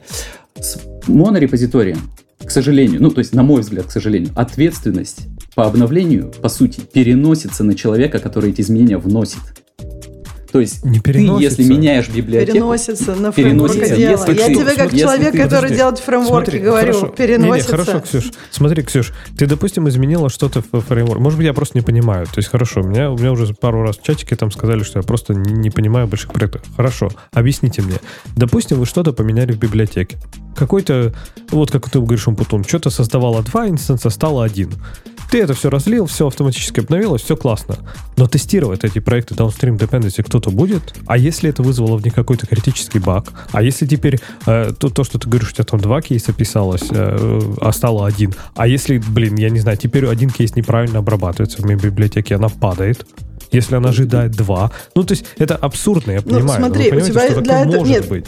подожди, конечно, нет, конечно, такое может быть. Поэтому у тебя есть разные способы. У тебя есть, например, там, ну, какие-то там end-to-end тесты, у тебя есть, ну, вначале просто тестирование, да, потом у тебя есть э, какой-то внутренний там сок, период, дагфудинг, да, у тебя есть экспер... ну, экспер... концепция экспериментов, когда ты экспериментируешь. Ну, понятно, что там в экспериментах не должно быть ничего критикал, то есть это ты скорее уже смотришь, это лучше или хуже. И у тебя есть разные изменения фреймворков. Есть изменения какие-то внутренние, которые там меньше шансов, что повлияют. Есть изменения, которые очень, очень сильно могут повлиять, и тогда ты... Бывает до такого, что ты можешь даже имбидиться с какой-то командой, если команда достаточно важная, например. Но это, это отдельные случаи. То есть так, такого, такое, я думаю, может происходить и когда ты по версиям. Просто мне кажется, что э, вопрос в том, мне очень понравилось, как сказал гость, что есть проблемы технические, а есть организационные. Так вот, в больших организацион, организациях этих организационных проблем вот дофига и больше. И если есть какая-то возможность решить хотя бы одну из этих проблем не организационным и техническим способом, это обычно делается. Опять же, я, я не знаю, этим... может, Леша, ты скажешь, это неправильно или правильно, но это, не, мне не, кажется, как некоторые же, организации делают это. Я, кстати, я, кстати, не понял, мне тоже в чате про это говорили, я никогда не говорил неправильно. Я говорю, что это странно, я не говорю, что это неправильно правильно. То есть я нахожу это супер странно. Ты говорил, подход, это шизофрения несколько раз. И, по-моему, ты прям не, не, точно сказал, это неправильно. Trunk-based, вот прям вот... development, конечно, шизофрения, да, это понятно. Ну, и ты тоже, ты сказал слово неправильно, мне кажется, несколько раз. Вот прям дословно. Вот слово, я, я еще подумала, что ну, значит я, неправильно? Мы можем переслушать. Может быть, я послушаю, да, но я не уверен, что я говорю неправильно именно. Это, мне кажется, супер странно. И, опять же, шизофрения не значит неправильно. Некоторые говорят, что шизофреники — это как раз люди, которые видят мир правильно а все остальные, то есть мы нормальные, не видим. Но я просто к чему хотел сказать-то, вот возвращаясь к нашему аргументу, да, то есть технические или там организационное решение проблемы. Да мне кажется, это не решение проблемы, это заметание проблемы. То есть типа, ну да, мы запушили, прогнали тесты, я надеюсь, хотя бы тесты это прогоняются, правильно? Не то, что типа вы просто всех обновили принудительно и все. Даже теперь. запушить нельзя, чтобы тесты не прогнались. То есть тебя ну, хорошо, залендиться да. в репозитории. Леш, в этом как раз и смысл. В этом как раз и смысл, что ты, ты сделал изменения и прогнал build помощью Bazel я, например, или Buck, да, да, и увидел, что понимаю. у тебя 60, библиот... 60 модулей у тебя собрались и прогнались тесты успешно, а 20 зафейлились. И ты понимаешь, я... куда копать и где как бы это самое, как по-другому это... сделать свой фикс так, чтобы он был совместим с этими оставшимися 20. Можно я еще одну штуку еще скажу? Вот смотри, мне кажется, как часто... Скажу. Ксюш, ты сейчас ты меня перебиваешь. Ну ладно, извини, ты меня перебиваешь. Я воспользуюсь твоим же аргументом. То есть смотри, я не спорю с тем, что ну, тесты это было, естественно, с арканом, понятно, прогоняется. Но я к тому, что, смотрите, а как быть, например, тесты прошли, окей, мы что-то не протестировали. А потом мы релизимся, и у нас секфолд какой-нибудь или еще что-то, да? То есть я вообще команда, которая знать не знает про то, что какой-то downstream dependency обновился. Но я зарелизился, и у меня все падает. Продакшн упал, все сломалось. Оказывается, 5 месяцев назад какой-то фреймворк там downstream обновился, и теперь у меня проблема в продакшене. И вы говорите, ну это не, это не, не техническая, это организационная проблема. Подожди, а да почему как? 5 месяцев назад? У тебя оно сразу упадет и сразу все откатит. Оно почему? же там есть э, gradual rollout. Ну, не сразу же, Выкатили на 1%, сразу откатили. Но вы же не мастер, а, или мастер сразу релизит Continuous release, конечно. Ну, а, Ксюша, хорошо, может быть, да, вполне... Подожди, а можно я еще скажу? Подожди, я, я подожди, Ксюша, ты, ты, ты упрощаешь. Второй раз. Вполне может быть ситуация, когда изменение твоего фреймворка не сразу ломает э, конкретный продукт, а, как Леха сказал, через 5 месяцев. И потом пойди найди концы. Не, мне, э, я сейчас дам тебе сказать, мне кажется, такой подход удивительно борзый он настолько удивительно молодежный и, и такой необычно оптимистичный, что я не понимаю, как старперы в виде меня могут с таким смириться. Он, безусловно, я еще... борзый. Можно я скажу? Я хотела сказать вам интересную мысль, которую, мне кажется, мы все э, немножко упускаем. Вот когда ты разрабатываешь фреймворк и меняешь что-то, и ты сразу видишь фидбэк, например, у тебя там сразу падают тесты, или ты сразу там потестировал, и ты видишь, что это не подходит для каких-то твоих юзеров. Вот, э, мне кажется, в этом плане ты редко идешь, ну, как бы ты вообще не можешь поменять свою библиотеку так, чтобы твоим юзерам было плохо. Что, что происходит часто, мне кажется, не в trunk-based development, это когда какой-то прекрасный человек с идеалистическими идеями меняет библиотеку так, что в следующей версии вообще уже никто, ну, она как бы, ну, сильно уже не так, там, части юзеров, да, и как бы через пять месяцев люди такие, блин, и что нам делать, и как нам дальше жить? Вот тут такого произойти просто не может. Так ну, нет, есть, ты, ты, ты, прям... подожди, вот сейчас ты передергиваешь. Почему? Потому что не так оно работает. Если я меняю свою замечательную библиотеку с версии, не знаю, 1.0.1 на версию 1.0.2, я посылаю сигнал своим пользователям, что типа, ну, переходите, это какой-то багфикс. Но это может быть не багфикс, я могу что-то и сломать. Я ж, ну, как обычное животное, могу и сломать. Но, понимаешь, разница в том, что я не форсю изменения всех своих консюмеров на эту библиотеку. Они сказали, а, багфикс, сейчас я попробую, запущу, ой, все сломалось. Не буду переходить. Останусь на 1.0.1. А если я говорю, у меня библиотека теперь версии 2, там 0 чего-то, я им прямо говорю, все сломалось, вы точно не, не, даже не скомпилируете против моей библиотеки, хотите, переходите, вот, вот мои резоны. Я оставляю решение о переходе консюмеров на мою библиотеку там, где положено его оставлять, у консюмеров. Я им это в глотку не засовываю. Умпутун, такой подход отлично работает в open source. То есть, когда ты выпустил библиотеку и дальше, ну, кто хочет, тот берет. Но если ты в корпорации, да. Как, и, и, ну, ну а в чем корпорация себе, разница? Ты, ты, ты у, говоришь, меня, у меня в э, корпорации была библиотека для какой-то особой э, аутентификации. Уже слово этого говорить не могу. И эта библиотека в какой-то момент развилась для, до такого уровня, что она умела поддерживать там какие-то особые токены, которые нужны были в особом случае одному проценту проектов. 99% проектов оно нафиг не сдалось риским переходить на эту версию библиотеки, которая была не мажорная версия, она не ломала ничего. Это была версия во, втором, во второй циферке была разница, типа новая фича добавилась. Им просто не надо переходить. У них нет такой проблемы. Им не надо эту проблему решать. Зачем мне их эту, им эту библиотеку впихивать в их продукты? Чтобы а что? А потом ты добавишь сверху фичу, которая им будет нужна, они будут вынуждены перепрыгивать через одну версию и словят ровно те же самые проблемы, которые бы у них и так, Нет, ну, и так возникли. Понимаешь, мы говорим просто про две вещи. Либо мы э, откладываем изменения и раз там, в 5 месяцев тратим условно месяц на разработку, либо мы каждый месяц тратим по полчаса. Ну, не каждый, каждый верно. день тратим по 10 минут, правильно? То есть я согласен, что это минимизация рисков. Да. Но я хотел Ксюше ответить внезапно. Я тоже нас так положил. Вот, кстати, Ксюш, то, что ты сказала, она, в принципе, теперь я, наверное, понимаю, что ты имеешь в виду. Если вы сразу релизите это в продакшн из мастера, тогда, в принципе, это make sense. Но это прям действительно смело, Подождите, там очень много, вот когда вы говорите про смелость, я соглашусь с вами, и в то же время вы не представляете, как там много моментов, где можно это откатить, и все, весь development происходит под, вот в чате сказали, фича-флагами, мы их называем экспериментами, то есть у тебя, по сути, ты как бы, если хочешь что-то новое попробовать в продакшене, то у тебя есть возможность это выключить сразу.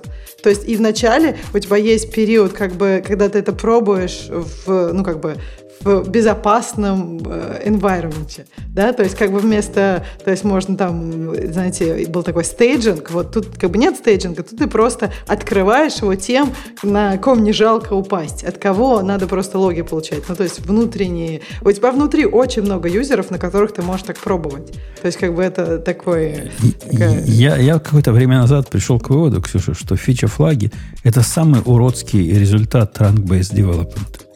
Вот да, это, а, это, это, подожди, самый уродский а костыль, этих... который можно себе придумать и который преподносится как э, великое изобретение человечества. Не-не-не, это не великое изобретение, и я тебе про могу очень много про них плохого рассказать. Мне интересно, как, вы, как можно тогда в, ну, в библиотеке, например, померить какие-то там э, улучшения там, перформанса или еще чего-нибудь. Вы, то есть, ну, много же моментов, когда ты... То есть, у тебя не может быть АБ-тестирования, если просто два раза запускаешь там старую, новую, вдруг что-то да почему не может повлияло. Быть? Почему не может? Если половина нодов переношу на версию, которая слинкована с новой библиотекой, а половина mm-hmm. нодов оставляю на старой, то я получаю такой же результат. Не, ну да, ну просто, опять же, у тебя э, э, по-хорошему тебе там надо сделать analysis, на который ты как бы, наверное, не делаешь.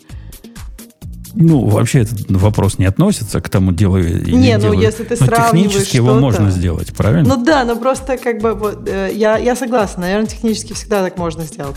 Но просто в мобильной разработке это было бы еще сложнее, если ты хочешь именно, как ты одним юзером, допустим, старую версию дашь, а другим юзером новую. Ну, да, Apple, в смысле, Google не предоставляет такой возможности тебе. Ну, я не зря не люблю вашу фронтендовскую разработку. Как бы, это про то, что фичи-флаги не только для монорепозитория, фичи-флаги и для другого нужны. Но, окей, я, я, они, они ужасные. Об этом можно отдельно поговорить, но я не думаю, что кто-то здесь понимает мою боль, потому что вам всем они нафиг не нужны. Ладно, э... давайте двигаться дальше, может быть, а то мы даже так до технических аспектов и вообще не, не дошли. Да, расскажи нам, как он технически да. вообще магию всю свою делает. См... Э, да, конечно. Смотрите, значит, э, по сути, два главных принципа ну, билд-системы в целом, да, это герметичность и повторяемость, да, то есть это то, что по-английски называется hermeticity and reproducibility.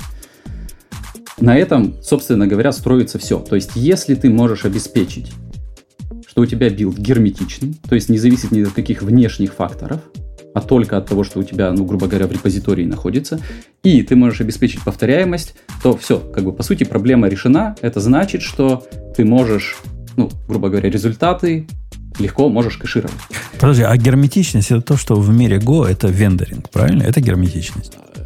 Не обязательно, но как бы, а, да, как, как бы в каком-то смысле это один из способов, вендоринг это один из способов, как достичь герметичности. И я должен здесь, кстати, упомянуть, что э, как раз так как Базель разрабатывался Гуглом, который как раз таки любит вендоринг в монорепозитории, ну или любил раньше, то поддержка внешних зависимостей была в него добавлена сильно позже и она не такая красивая. Ну, во всяком случае, когда я работал с э, Базелем, там было много э, нюансов, связанных именно вот с поддержкой внешних зависимостей, потому что, в принципе, они решали свой основной use case изначально. Это когда у тебя весь код тупо находится в репозитории, и никаких внешних зависимостей нет вообще. Вообще, Но... вообще мне так не показалось, как наблюдателю со стороны по поводу развития Go и по поводу того, как внешние зависимости достаются, они конкретно идут в противоположную сторону. Но в Go же тоже добавили модули позже. И сначала там был, был когда модули, когда модули добавили, был реальный разговор о том, что надо вендоринг убрать. А, и он второй раз возник после того, как они придумали свой прокси. Они говорят, ну, нафиг вам вендоринг, когда мы за вас делаем вендоринг снаружи. Ну, по сути. У нас есть да. кэш модулей всех, и это ваш вендоринг. Да, все верно. Я имею в виду, что изначально, их изначальный подход был именно нацелен на то, чтобы поддерживать только вендоринг, и затем они уже добавили фичу, которая нужна, скажем так, вне Гугла, да, потому что понятно, что без внешних зависимостей никто бы билд-системой пользоваться не стал. Ну, потому что, в общем, все адекватные люди используют так или иначе внешние зависимости. Так вот, смотрите, значит, э, как достигаются эти два э, аспекта? Значит, во-первых, э, значит, вообще Bazel, как, как билд-система, он построен на принципах функционального программирования, да, то есть у тебя люб, э, подразумевается, что у тебя любой этап сборки, любой этап билда будет, ну, так или иначе, чистой функцией. То есть он получает на вход инпуты, выполняет какие-то над ними операции и получает тебе, выдает тебе результат. И больше ничего, никаких сайд-эффектов.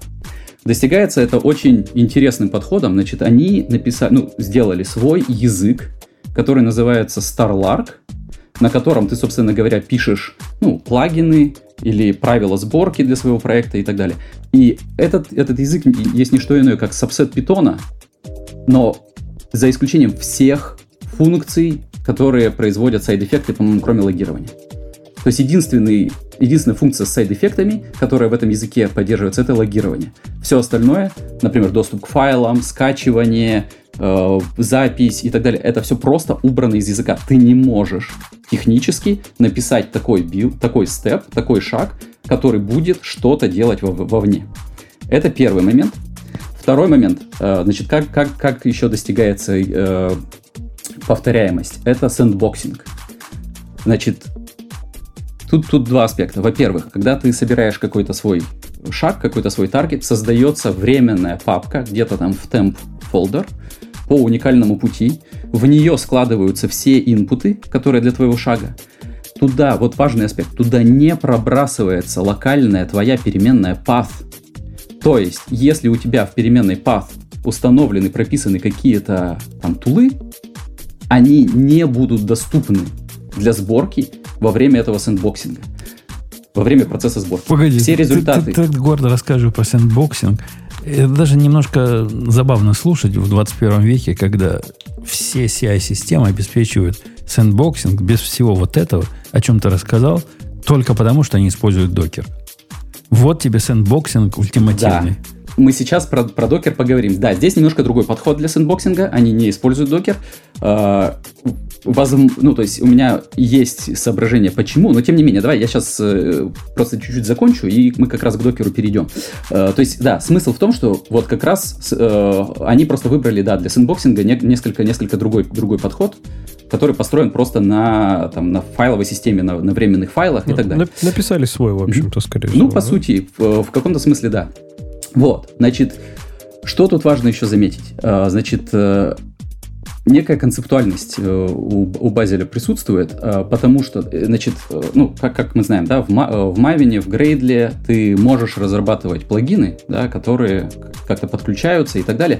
Значит, вся работа с внешними зависимостями в Базеле сделана одинаково. То есть, плагины для Базела, которые называются правила, rules, да, они точно так же работают, как и внешние зависимости. И даже toolchain, toolchain, ну то есть, например, версия Java или там версия Go, которую ты используешь для компиляции, они точно так же работают как, вне, как внешние зависимости. Значит, как работают внешние зависимости? Э, что, что, что, что нужно упомянуть?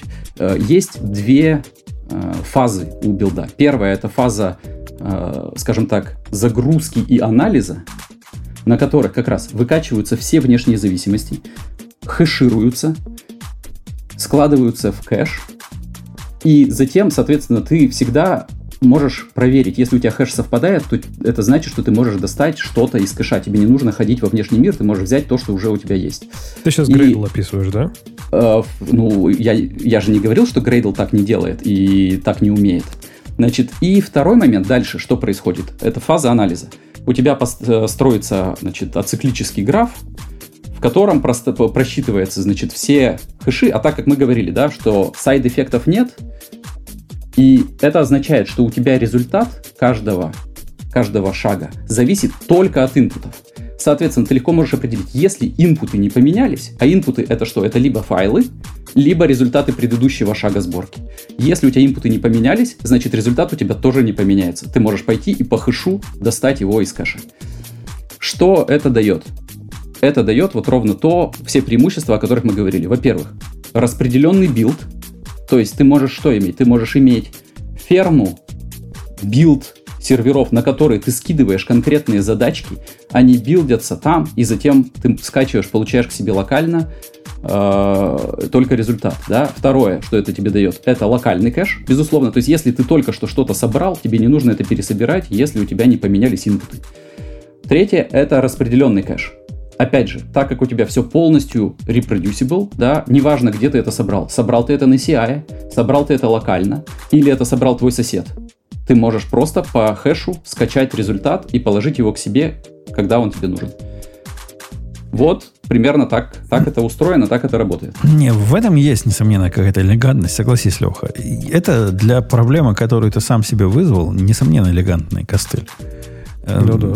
да. Не, с кэшами, слушай, с кэшами я говорю, я согласен, что в принципе в этом смысл какой-то есть. Даже без относительно монорипов и прочее, вот именно кэширование артефактов сборки, централизованное, да, то есть я, я понимаю, что ты говоришь, он потому что это можно докером сделать, но если ты пытался это докером сделать каким-нибудь GitHub Actions, ну, это, это не просто, да, давайте все признаем. Кэширование шагов GitHub не, Actions когда, это когда у тебя Когда у тебя есть свой приватный репозиторий, если ты им пользуешься, а не каким-то публичным, то у тебя гораздо больше возможностей. Ты можешь кешировать лейеры из других абсолютно имиджей И он прекрасно Можно. это понимает. Но все равно там, я говорю, я не знаю, как все в GitLab, например, в GitHub, это, ну, прям непросто, да, там, как это все кэшировать, ну, прям надо реально заморочиться. То есть, типа, они сделали это максимально сложно. Поэтому, если бы это сама тулза умела делать, и умела бы делать самый ключевой же момент, что она умеет это делать на моей машине, на моем лэптопе и на CI.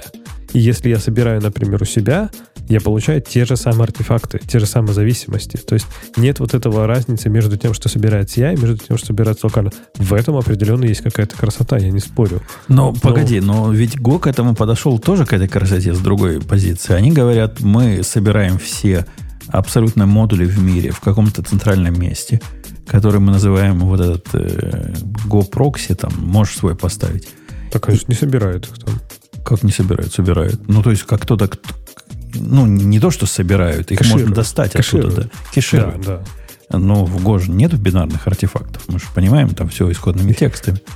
Конечно, Но вот эти же, правильные это, исходные тексты, исходные тексты правильные тебе достанутся. Той самой ну, именно да. версии, которая надо. Да. И в этом это очень похожий подход. Мне кажется, Натив, вот нативный гошный тулинг проблему глобально, да, и прекрасно. Натив, э, нативный гошный тулинг достаточно хорош. То есть я по, по, по, об этом я и говорил, что в принципе, если у тебя нормальный, обычный гошный проект, в котором э, нет чего-то, что занимает там десятки минут, то, ну, как, как прото или там еще какие-то вещи, то, в принципе, тебе Базель не даст большого улучшения именно, именно для Go. Но, значит, э, Базель в основном, ну, я так понимаю, во всяком случае, в основном он создавался для того, чтобы билдить медленные языки, да, которые требуют много времени на компиляцию. C++, а, что там еще? Ну, или да, просто то, что Ксюша, Ксюша Java, говорила. Kotlin, да. То, что Ксюша говорила, когда у тебя несколько разных языки просто в проекте, правильно? Или ну, и это, и, это, и это тоже, да, безусловно. Да, безусловно, это тоже.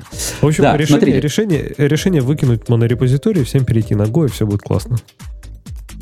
Сто процентов. Э, смотрите, про, а про можно докер. для iOS-приложений нам тоже на Go? Как мы это будем Даже делать? Можно, Ты Ксюш, можно, об этом? Ксюш, можно, переходи на Go. Да, а дальше что, Леш? У тебя не будет больше iOS-приложений? А, подожди, не... нет, ты спросил, Ну, если можно? все перейдут на, все перейдут на Go, спросил, то есть у тебя спросил... не будет больше iOS-приложений. Не, не, ты приходишь... это вопроса. Да, даже на Android можно? нельзя на Go можно. писать. Нет, ну, ну как, как же, я же хочу, чтобы это... Э, берешь айфончик, и он, не знаю, все делает. Я, все, это ты уже надо. не уточняла. Нет, я уточняла. Ну ладно, так. ладно, не уточняла. Все, переходим на Go, все да.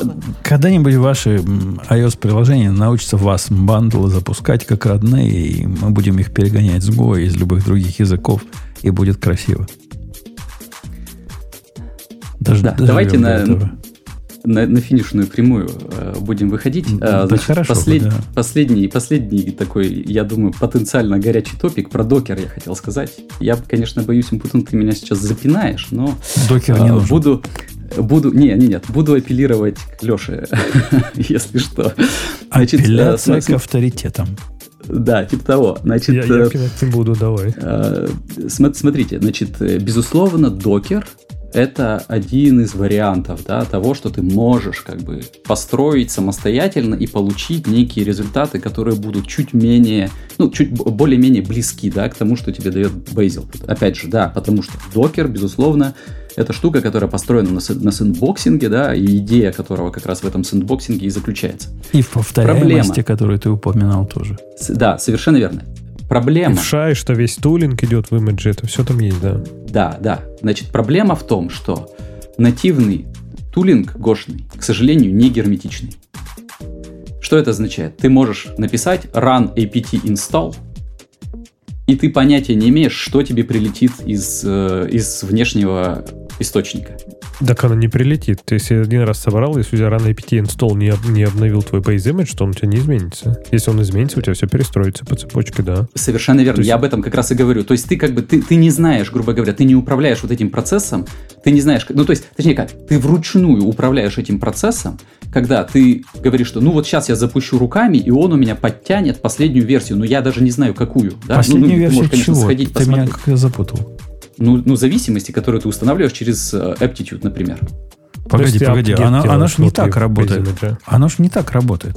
На практике, ну, нормальные люди, во всяком случае, вменяемые, которые не в trunk-based development не живут, они сидят против тех же самых label tagged images. У меня есть base да, image, который собран против Alpine там 3.19, я недавно перевел его, и конкретно версия вот этого имиджа, это его тег в Docker имидже, и против него строят абсолютно повторяемый эксперимент. Совершенно верно. Э, и это происходит э, благодаря тому, что ты выносишь свой Docker файл, делаешь его, по сути, внешней зависимостью к твоему репозиторию.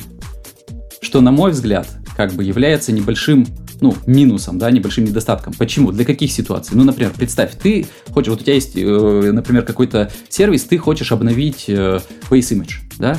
Ты берешь, обновляешь base image, запускаешь там, например, э, новую версию Alpine берешь, билдишь его, деплоишь его в регистре, выкачиваешь, собираешь на основании него свой код, запускаешь, не работает. Ты возвращаешься назад, берешь, например, предыдущую версию, снова билдишь base image, снова его деплоишь, снова скачиваешь, снова запускаешь и так далее. Значит, э, может произойти несколько итераций. Михаил, То есть смотри, ты, по сути... Ну, просто... Да.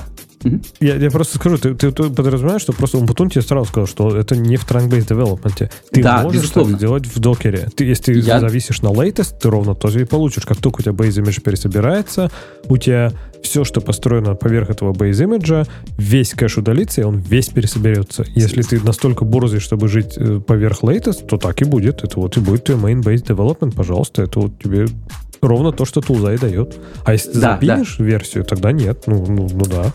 Да, да, да, безусловно. Нет, я, я, я, я, я согласен. поменяется, он тоже пересоберет. Так что... Конечно, конечно, конечно. Все, все верно. Я говорю, по сути, это, это, э, это происходит благодаря тому, что ты свой докер-файл превращаешь во внешнюю зависимость и Docker работаешь с ней как... превращаешь. Ну, да, Docker Image, да. да. Но Docker файл, с помощью которого ты билдишь этот Docker Image. Ты же его билдишь сам. Ну, конечно, это ровно, твой бинарный, это ровно твой бинарный артефакт, который ты говоришь, вот у тебя собирает твой вот. базл. Да, соверш, соверш, смотри, все, все верно. И более того, на самом деле Bazel позволяет тебе не отказываться от этого подхода. Ты можешь ссылаться на базовый имидж там какой-то там, какой-то, например, версии. Но альтернатива, которую он тебе дает, он позволяет тебе сдвинуть вот те шаги, которые ты делаешь внутри имиджа. Ну, например, представь, у тебя сервис, который, я не знаю, джавовский сервис, который использует FFmpeg нативную библиотеку, которую ты должен сначала установить так. в Docker Image, и у тебя есть жесткая привязка твоего кода конкретно к версии там FFmpeg и так далее. Так. Он тебе позволяет их слить в один репозиторий, и управлять ими как бы в одном и том же месте, без необходимости деплоить это куда-то. Почему? Потому что тебе в этой ситуации не нужен больше вот этот базовый имидж с конкретной версией, потому что этот базовый имидж соберется базилом, закэшируется, и он тебе его вернет. Смотри, я, я просто чуть-чуть сейчас э, расскажу, как это работает. Я просто, Значит, смотри... я просто с докером тебе могу возразить. Например, представь, у меня есть mm-hmm. зависимость на FFmpeg, у меня есть base image, в котором... Давай, допустим, есть э, base image, в котором нет, нет FFmpeg, да? У меня есть mm-hmm. свой image, который делает apt-get. Вот ровно ровно к тому примеру, с которого мы да. начали. И я, например, такой смелый человек, который делает apt-get ну, просто latest, да, вот последний, все, что есть. И как ты говоришь, он поменялся. Вот кто-то запублиш, запаблишил новый пакет, который, допустим, mm-hmm. это не убунтовский пакет, да, а наш внутренний пакет, FFmpeg, какой-то своя сборка, и вот latest build поменялся. Я делаю apt-get, в этот момент у меня лейер поменяется, ша лейера у меня поменяется, и докер все остальные лейеры тоже пересоберет. Совершенно верно. Да. Все, все, все так. Про, э, все так. Про, проблема в том, что, смотри, ты можешь даже, когда делаешь apt install, ты, не обяза... не, ты можешь не обязательно указывать latest. Предположим, ты указал версию, там, не знаю, 3.5 но ты не уверен, ты не контролируешь, что лежит в Aptitude да, под версией 3.5. Может быть, кто-то взял и просто перезалил новый артефакт. Ты никак этого не узнаешь, ты никак это не проконтролируешь. Ты не сможешь Почему? сравнить хэши. Смотри, ты не сможешь сравнить хэши он до хэши, того, как ты сбил делает. Да, я понимаю. А, я имею в виду, что да, ты сначала да. должен будешь собрать да. его и только потом сравнить. А Bazel да, тебе да. позволяет, смотри, суть-то подхода в том, что если у тебя твой докер-файл не поменялся, это гарантия того, ну не докер-файл, а твой исходник, да, грубо говоря, не поменялся. Это гарантия того, что тебе не нужно пересобирать. Вот в чем основная разница. То Еще ты объявляешь здесь... вот эту зависимость на FFmpeg как-то специальным образом, что он умеет туда сходить? Прямо внутри базила ты ее прописываешь. Конечно, конечно. Ты, например, ты, я не знаю, ты можешь... Э, там, там есть миллион разных вариантов. Самый простой, если это просто, грубо говоря, один бинарный файл, ты его можешь положить в S3 и просто прописать к нему путь, и базил пойдет и из S3 по хэшу поймет, файл поменялся, не поменялся, и если поменялся, там э, перекачает, если не поменялся, не перекачает и так далее. В этом, в этом и смысл, да, что ты как бы ты пинишь конкретную версию и работаешь с ней как с, ну вот, как с обычной зависимостью, как, не знаю, как с джавовской там зависимостью и так далее. Смотри, тут еще есть вот какой момент. Значит, помимо того, что э, докеровский нативный тулинг, он вот из-за этого не герметичный, еще и там есть такая фишка. Я, я правда не знаю, может быть там появился, появилась возможность, как эту, как эту штуку можно обойти. Но ты когда билдишь имидж, он у тебя вставляет туда дату сборки. И из-за этого у тебя конечный артефакт всегда новый, в зависимости от того, когда ты его билдил. Как это обходит Bazel? И, ну, я не знаю, говорю, не, можете у, меня, у, у докера меня... это не ломает кэш, caching, если ты про это говоришь. То есть, э, чтобы там в метадату не вставлял, тоже остается. Да, остается да, да, да. У, само, у самого Docker'а, да. У самого Docker'а, да, но с точки зрения как бы бинарного артефакта, да, бинарного файла, это файл уже другой. И смотри, вот, вот какой кейс у меня, ну, например, пришел, пришел в голову, да, то есть представь, у тебя в репозитории есть, ну, я не знаю, там, три, три имиджа билдится разных, да, и ты поменял что-то в одной из зависимостей, и тебе нужно пересобрать только те имиджи, которые, значит, которые зависят фактически от того, что ты поменял. Насколько я, вот, насколько я понимаю, в докере у тебя такой возможности нет. Ты всегда пересоберешь все три, и более того, ты даже, скорее всего, ну, тебе будет... Ну, по хэшу, наверное, да, ты сможешь понять, что у тебя какой-то хэш не поменялся, и поэтому его не надо деплоить, но как работает Bazel. Не-не, я, я не а, понимаю, какую ты проблему пытаешься решить. Нет, смотри, давай, сейчас я, я, я сначала, сначала расскажу э, вот про, про то, как, как Bazel работает, да. Э, значит, смотри, Bazel не использует нативный докеровский тулинг. Как раз по причине того, что он не герметичный. Вместо этого Bazel работает с докеровскими имиджами как star архивами. Ну, он понимает слои. Да, давай да. начнем с того, что Смотри, это, да, это есть архивы. Да, совершенно верно. И поэтому он не позволяет, например, ты не можешь в нем вызвать никакие run команды. Ну, потому что он докер не запускает, он не стартует, он в процессе сборки, он не стартует докеров, докер демон, вообще не стартует. Точнее, ну не так, там есть правила, с помощью которых ты можешь это сделать, если ты хочешь, но они явно помечены как те, которые нарушают герметичность и нарушат твое кэширование. То есть в идеале что у тебя происходит? Ты работаешь с докер-имиджами как star-архивами, а работа star-архивами, она герметична. Соответственно, у тебя Bazel может определить, ну, то есть твой, твой артефакт, это, ну, становится не jar, а tar, да, и он, опять же, может определить, простроить вот это все дерево зависимостей, и в зависимости от того, что поменялось, поменялись ли какие-то внешние зависимости, поменялись ли файлы в твоем коде, он конкретно тебе говорит, какие конкретно имиджи, какие таргеты он пересобрал, а какие взял из кэша. И, соответственно, ты можешь решить, какие, грубо говоря, тебе нужно передеплоить, а э, какие не нужно. Это даже забавно. Понимаешь, ты рассказываешь ситуацию такого типичного гугловского оверинжиниринга и выдаешь ее за, за big fucking deal. Да нет такой... Я не зря спрашивал, какую проблему это решает изначально. Ты предполагаешь такой умозрительный сценарий. Мы берем какой-то Alpine версии 3.18. И ты предполагаешь, что какие-то злые люди в версии 3.18 поменяют библиотеку MPEG под тем же самым номером выкатят несовместимую библиотеку. Ну, наверное, можно и под это костыли написать, но на практике такого не случалось пока. Зачем нам решать проблему и быть готовым к решению проблемы и добиваться теоретической герметичности имиджа против ситуации, которая не происходит и организационно не может произойти вот в этой конкретной системе, а о которой мы говорим? Я тебе объясню. Смотри, значит, э, я так понимаю, что, ну, я на самом деле с такой проблемой, ну, в реальности не сталкивался, но, значит, рациональность этого э, кроется, опять же, в количестве, да. Вот представь, сколько базовых имиджей у Гугла, которые они вот поддерживают в актуальном состоянии. Я думаю, там, ну, воз, ну вот если они используют традиционный подход, да, то есть что на каждый сервис они туда кладут все библиотеки, в слои и так далее. Да у них один Возможно, имидж. Я мы, думаю... мы же обсудили только что у них монорепа.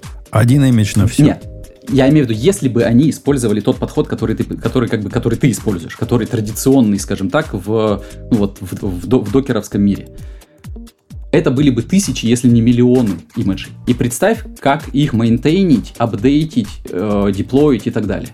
Поэтому здесь они делают э, как бы то, ровно то же самое. Они, по сути, сдвигают твой менеджмент вот этого докер-имиджа ближе к исходному коду. Они кладут твои докер, как бы, вот эти докер-артефакты внутрь твоего процесса сборки. Что, на мой взгляд, кстати, вот смотри, несмотря на то, что я говорю, я э, не фанат подхода монорепы, но вот эта конкретная вещь, на мой взгляд, это правильный подход в том смысле, что ты, ты как бы ты больше даешь возможности разработчику конкретного сервиса влиять тем, ну вот, э, грубо говоря, какие имиджи там строятся и какие библиотеки и так далее. У тебя все это хранится в одном конкретном месте в твоем репозитории, ну, вот смотри, в твоем билд-файле. У, у, нас, у нас не пользуется Bazel, но у нас один фанат пользуется Maven. И он такой, за такой же подход, как и ты, топит. Он говорит, докер должен строиться из Maven.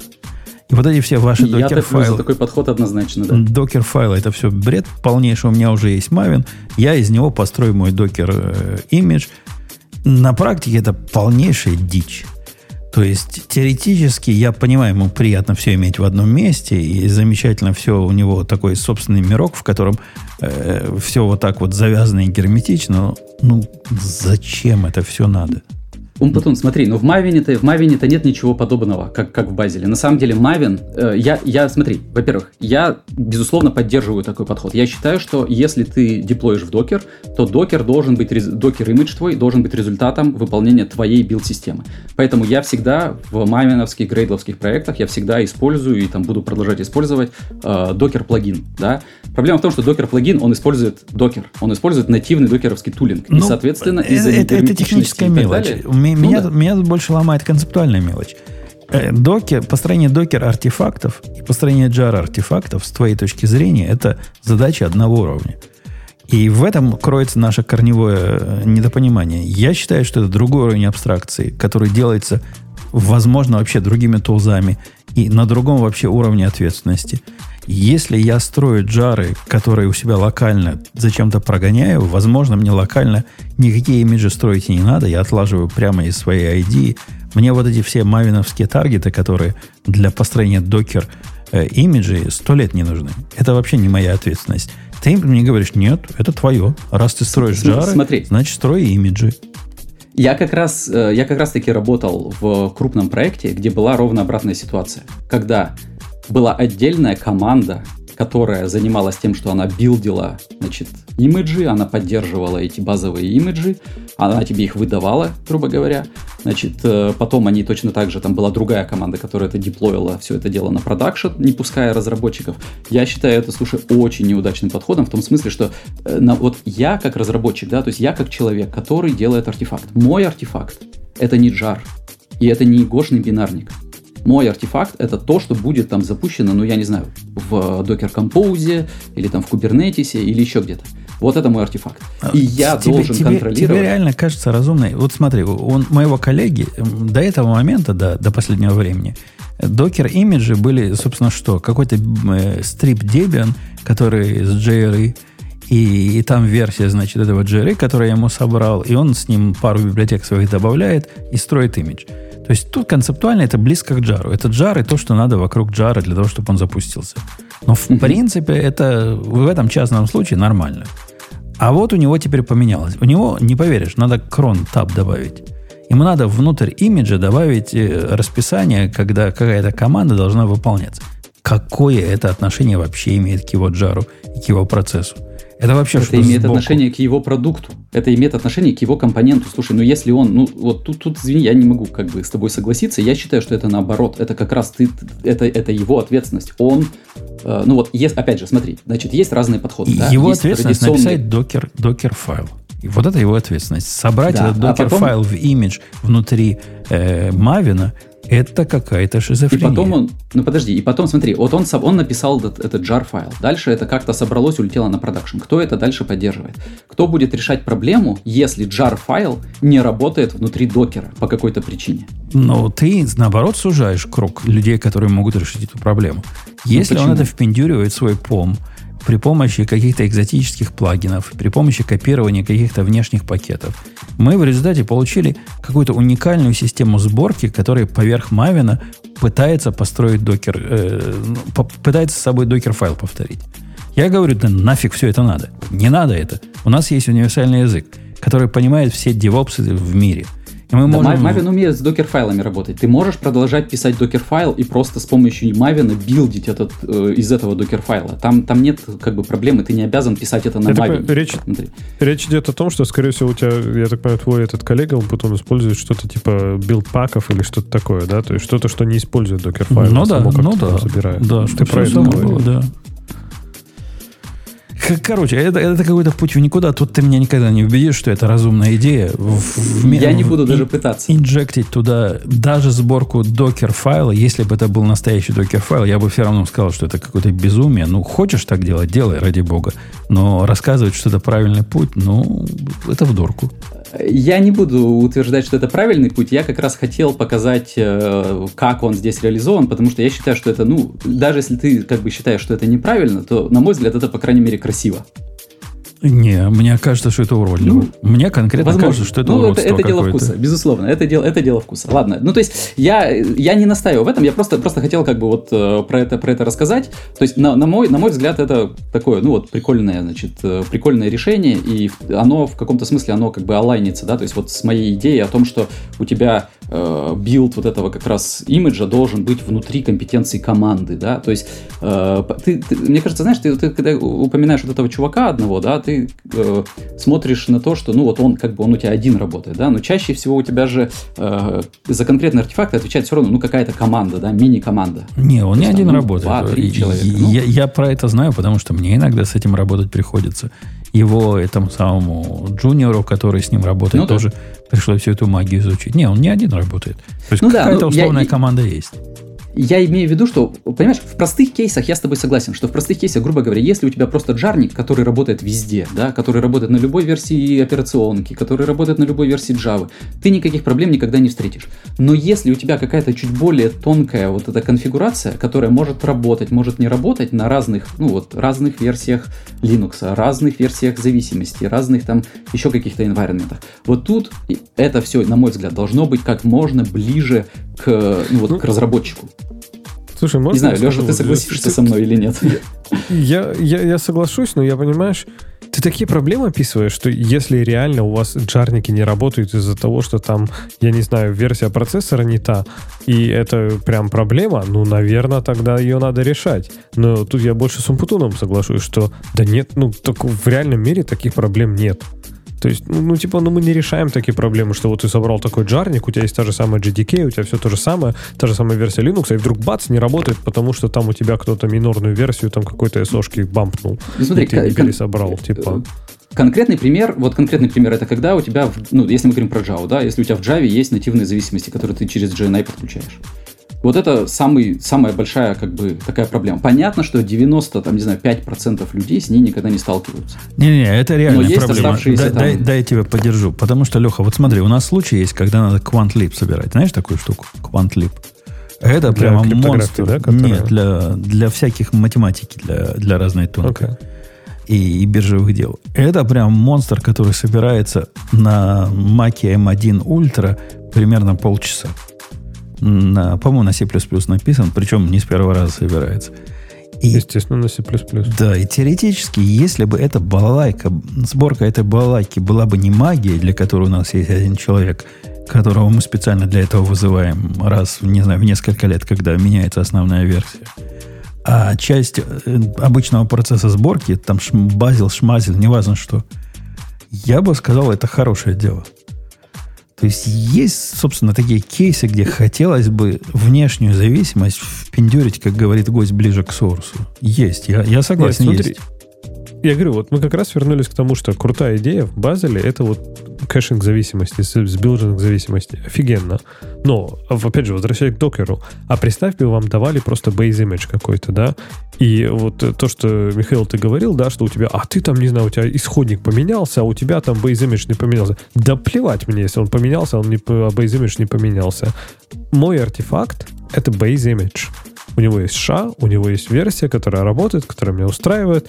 Если кто-то поменял, коварно поменял исходный код этого самого квантума, но при этом у меня не поменялся автоматический base image, да вообще плевать. Не, я не, не хочу, чтобы он менялся. Не так, не так все просто, к сожалению. То есть, есте, а естественно, я со временем пришел к тому, что у меня есть base image, который с квантом внутри скомпилированным, и все в порядке собирается.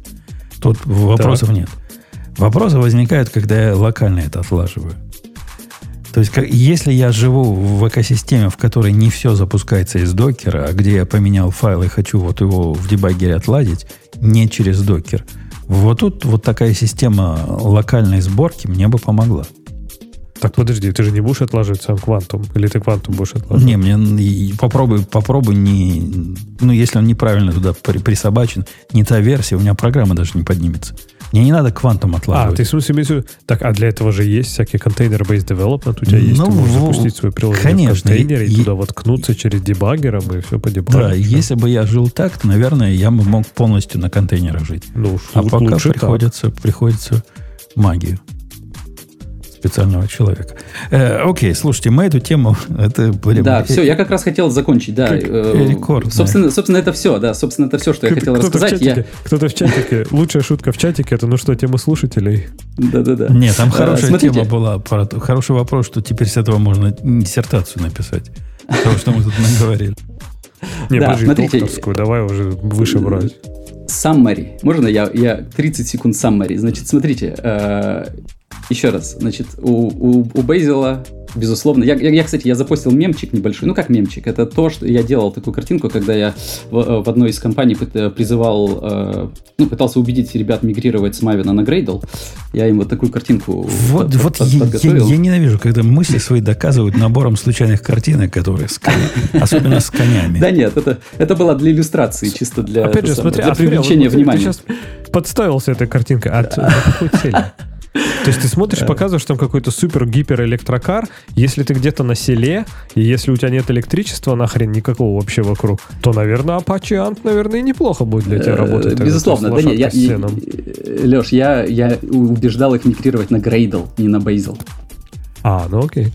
Вот, так что это, это, было, это было намеренно. Аудио, аудио. Это было намеренно, Классика. это было намеренно. Смотрите, значит, э, короче говоря, э, последняя, э, последняя вещь на эту тему. Значит, минусы, минусы Бейзела. Значит, во-первых, кривая обучения.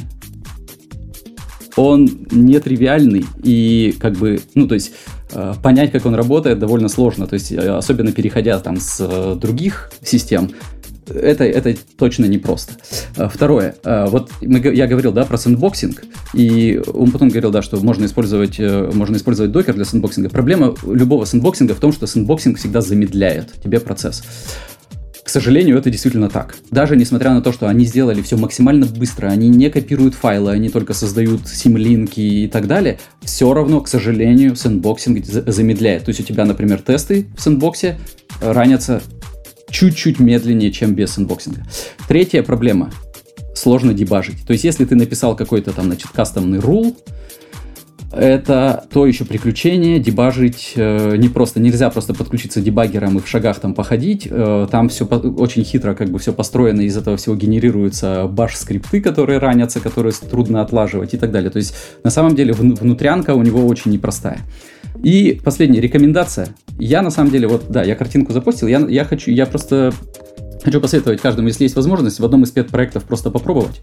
Э, понятно, что в продакшене там 90% э, людей он не понадобится, но просто хотя бы посмотреть, как он, как он устроен, какие преимущества он дает, э, и ну, понять, в чем, Видишь, в чем как Михаил, бы основное отличие. Ага. В чем подвох-то, что ты говоришь пет-проекты? Вот я, я честно даже думал, типа, окей, вот допустим, я хочу попробовать Bazel даже на нашем рабочем проекте он тривиальный, честно. Ты, ты он прав, очень ты тривиальный, прав. небольшой. Да нафиг он там не нужен. То есть он действительно, базал нужен ты, на ты, ты не больших, огромных вот этих проектах. Мне кажется, что если ты попробуешь на пет-проекте, ты думаешь, ну, ты реально не поймешь, зачем вообще нафиг он ты, нужен. Ты не увидишь, базал. да. Ты, ты, ты не увидишь именно преимуществ, не, но Леха, ты, по крайней мере, сможешь его с ним, как бы, знаешь, ну, потрогать его. Ты сможешь познакомиться с концепциями, вот с этими интересными концепциями, да, функционального подхода, там, сэндбоксинга и так далее. Ну, это просто даже для, знаешь, общего развития, может быть, Э, э, Алексей, есть гораздо более такой близкий к телу подход, который ты можешь попробовать в Pet проектах. И я был ярым критиком идеи Гори Лизера. Знаешь такую балалайку? Гори Лизер. Не, что такое? Гори Лизер это такая штука, которая, ну, как базил, только для Go.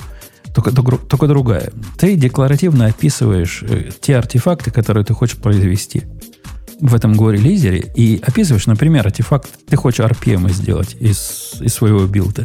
Ты хочешь докер имиджа сделать, ты хочешь, я не знаю, бинарники для 150 платформ сделать.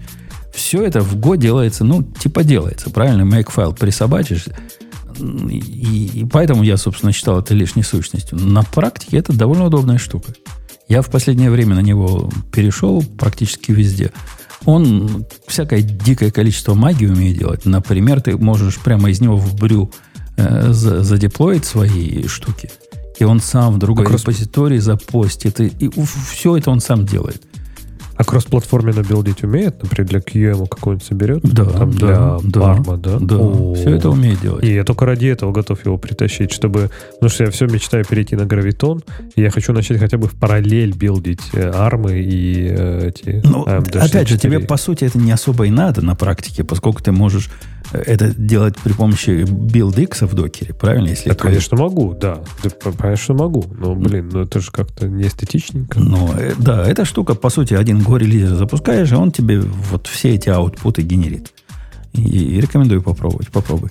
Э, давайте пойдем на следующую тему. Михаил, спасибо, что ты нас так э, затянул почти на два часа. Это редко бывает. Не всякий гость долетит до середины Днепра но настолько долго. Оставайся до конца с нами уже. Что там уже выходить-то туда-сюда? Okay. Э, Ксюша, Ксюша, ты уходила, да? Ты, ты, это было два по полчаса назад. Ты вернулась да, к нам? я вернулась, конечно. Ты наслаждалась дискуссией, скажи честно? Я наслаждалась дискуссией, да. Ты, Мне много, кажется, ты много что... для себя нового узнала. Так ты видел, как слушатели? Слушатели говорят, что нам всегда теперь нужны гости. Кроме вот твоей шутки про кто-то сейчас диссертацию напишет, еще они сказали, что гости это классно. Так что не только я наслаждалась, а еще много-много людей еще будут наслаждаться. Да, войдет, войдет в историю. Первый новогодний выпуск практически на одну тему. Давайте не позволим ему на одну тему и добавим добавим хотя бы еще одну тему. Ну, одну. Всего лишь одну. Я, я много не прошу. Еще одну всего лишь. Я даже не буду выбирать тему, да, которую Грею недружественно, типа 14 лет Го, ретроспекции, вот это все. Хотя там можно было бы накидать. Ну, тогда давай выберем тему Давайте про Джен. Кликс. Эх, а я про, подготовился про, про, про 14 лет Го. Про телефончики. я, я с Лехой согласен. Телефончики. Тоже вы совсем Ксюша, ты за телефончики? выпуск получается. Я за телефончики, за мне телефончики. кажется. Что... Так у нас же было достаточно гиковски. Давайте по посмеемся все вместе. Женя так вообще всех разочаровал. Подожди, Он обещал про менеджера. Про что я обещал? Ты хочешь клавиатуру для айфона? Ты, ты видел этот ужас? Конечно. Я хочу купить это уже сразу. Мне кажется... Это же, это же про... Как она? BlackBerry? Это же BlackBerry практически. А, У меня нет, такое чувство, что Леша нашел какую-то памятку, что типа в, в подкасте всегда должен кто-то ну, перечить, потому что иначе не получается шоу. Леша а почему? Если что-то говорят. Подожди, а почему тебе не нравится, Ксюш? Чем тебе не нравится? Ксения, а когда, ты, а когда ты говорила про телефончики, ты что-то другое имела в виду? Это, это. Ну, я говорю, посмеемся. Алеша говорит, почему посмеемся? Подождите, а, а, а чувак, который за, а этими, за этими кнопочками стоит, это какой-то не пальцем деланный чувак. Это же не просто какие-то пацаны сделали, это какой-то крутой, крутой кекс придумал. Я про него Слушай, читал. Он стоял то ли... не пальцем делал. Не-не, он, он что-то с BlackBerry там мутил в свое время. Какой-то большой человек был.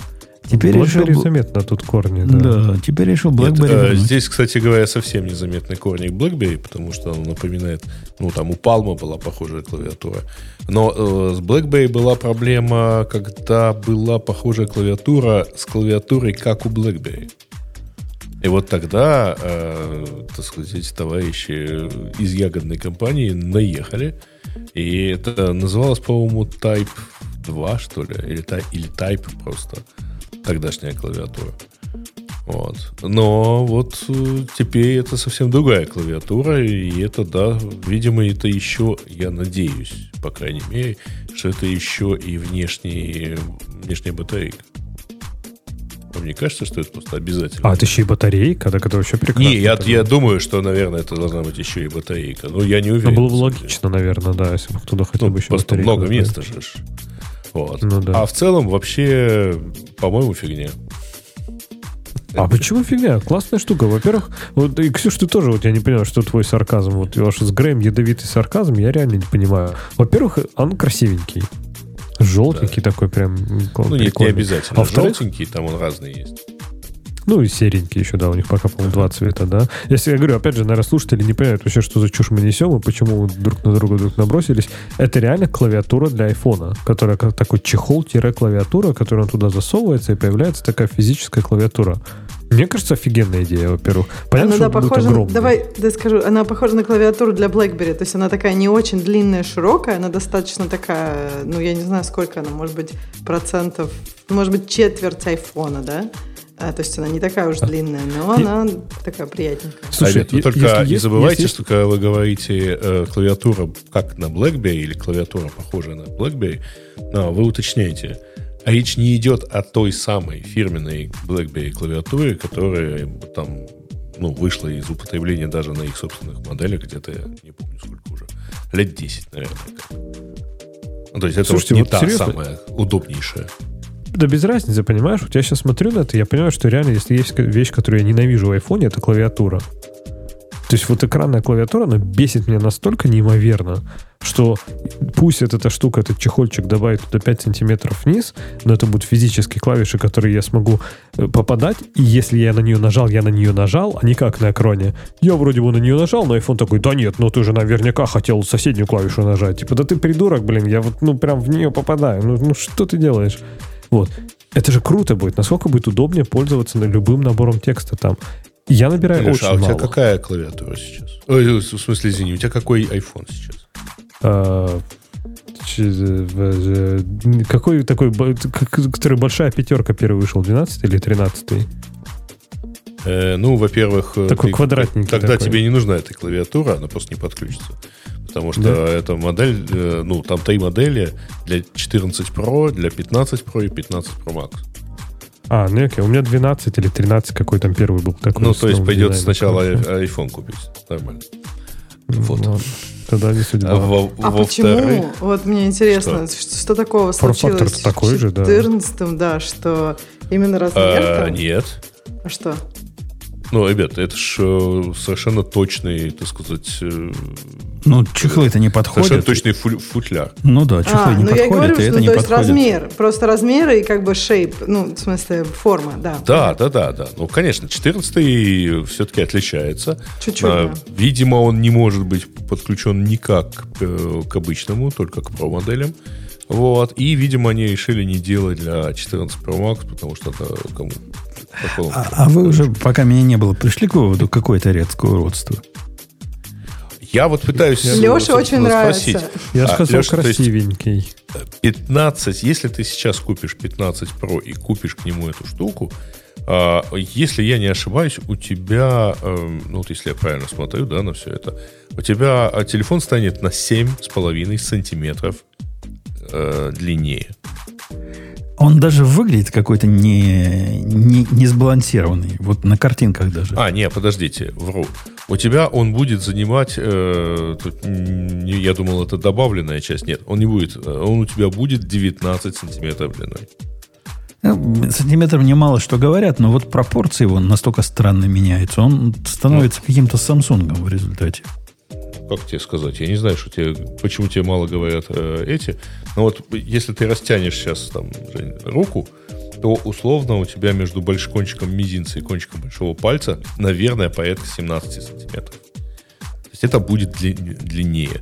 И это не максимальная модель. Максимальная для Pro Max это 20 с половиной сантиметров. Но опять же, бог, бог с ним с расстоянием. Мы уже привыкли к тому, что телефоны Так бывают, бывают, бывают большими, и, и, и вот это все, с этим мы уже готовы жить, и наоборот, люди хотят телефоны побольше. Но то, что он становится такой длинный, и это как-то необычно. Что, тебе, Леха, реально нравится, да?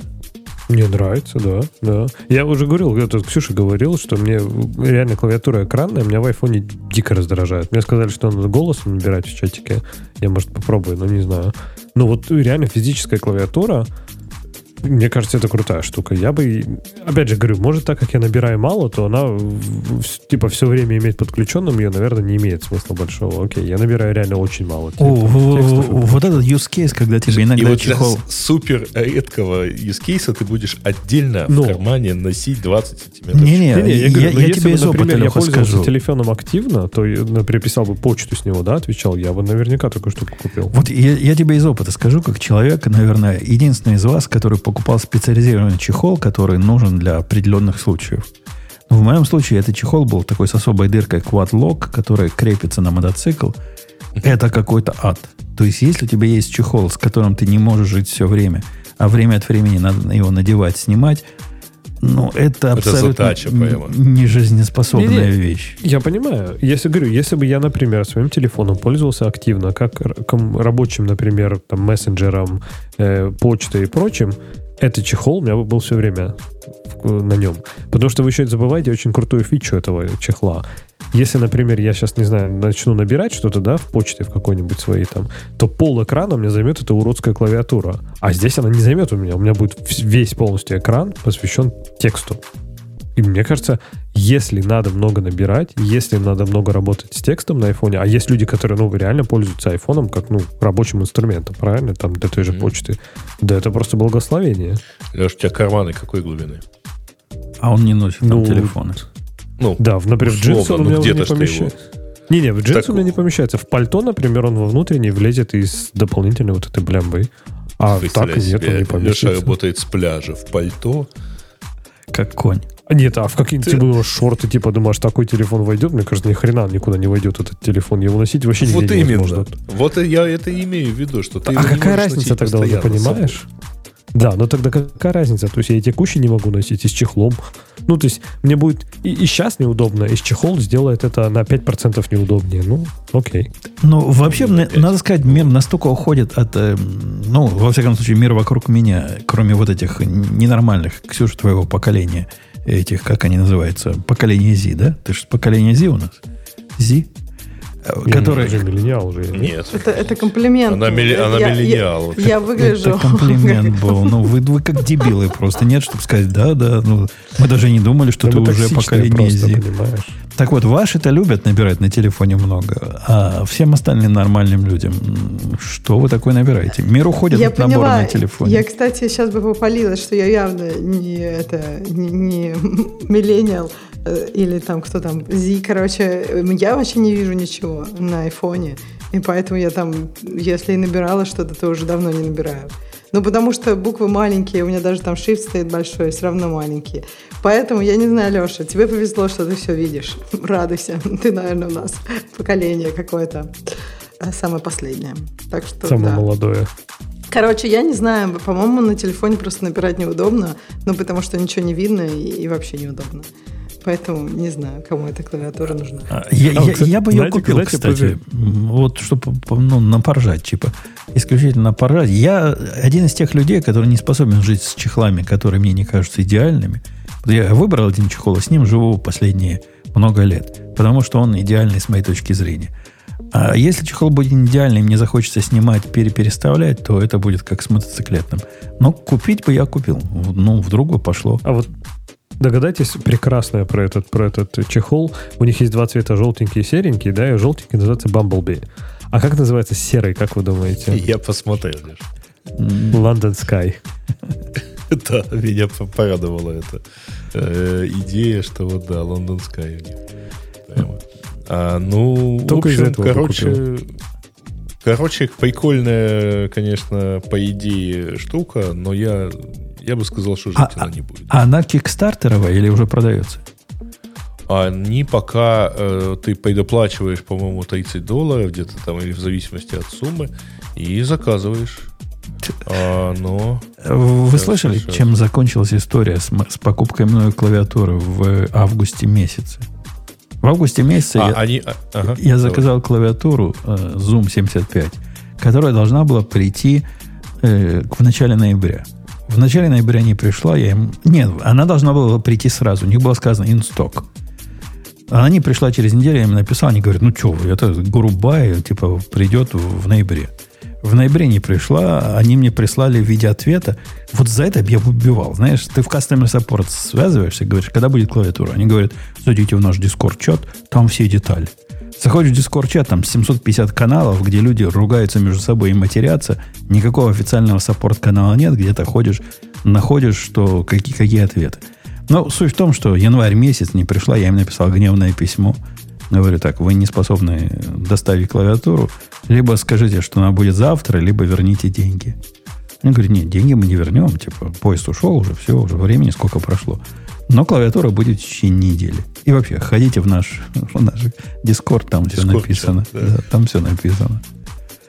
Поубывал бы. Я больше с этим никогда в жизни не буду связываться. И, ну, клавиатуру чувствую Клавиатура дождусь. пришла? Не, не, не пришла еще. Уже вот. В ноябре сказали же, да? Ну да, сказали. Ну, Теперь будет, может, может, в А- течение а в- недели. А, а в Discord е что говорят? уточняли. А в Discord е тоже люди жалуются. Я, говорит, в августе заказал, у меня еще нету. Когда будет? Вот, говорят, этот batch уже... Они так туманно, причем гады отвечают. Говорят, э, контейнер из Китая выехал. Вот. Что это значит вообще? Он сколько вообще идет, этот контейнер? День, Ну, неделю, зависит месяц? где. Да, контейнер выехал. Каким путем он выехал? Э, Ничего не понятно. Ну, выехал, говорят, ждите.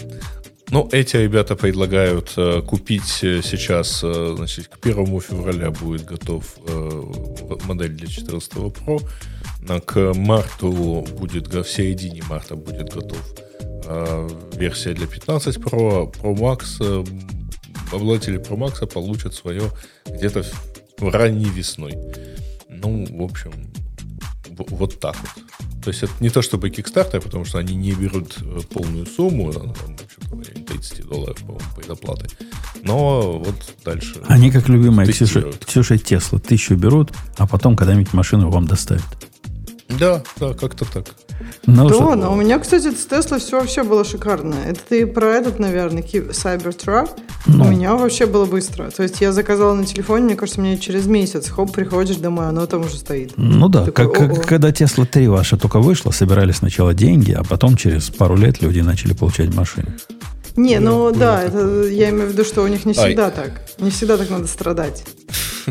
Я немножко ошибся, тут все-таки полную сумму сейчас надо заплатить, 139 долларов для тех моделей, которые сейчас будут там 14 и 15 Pro, для Pro Max действительно 30 долларов депозита.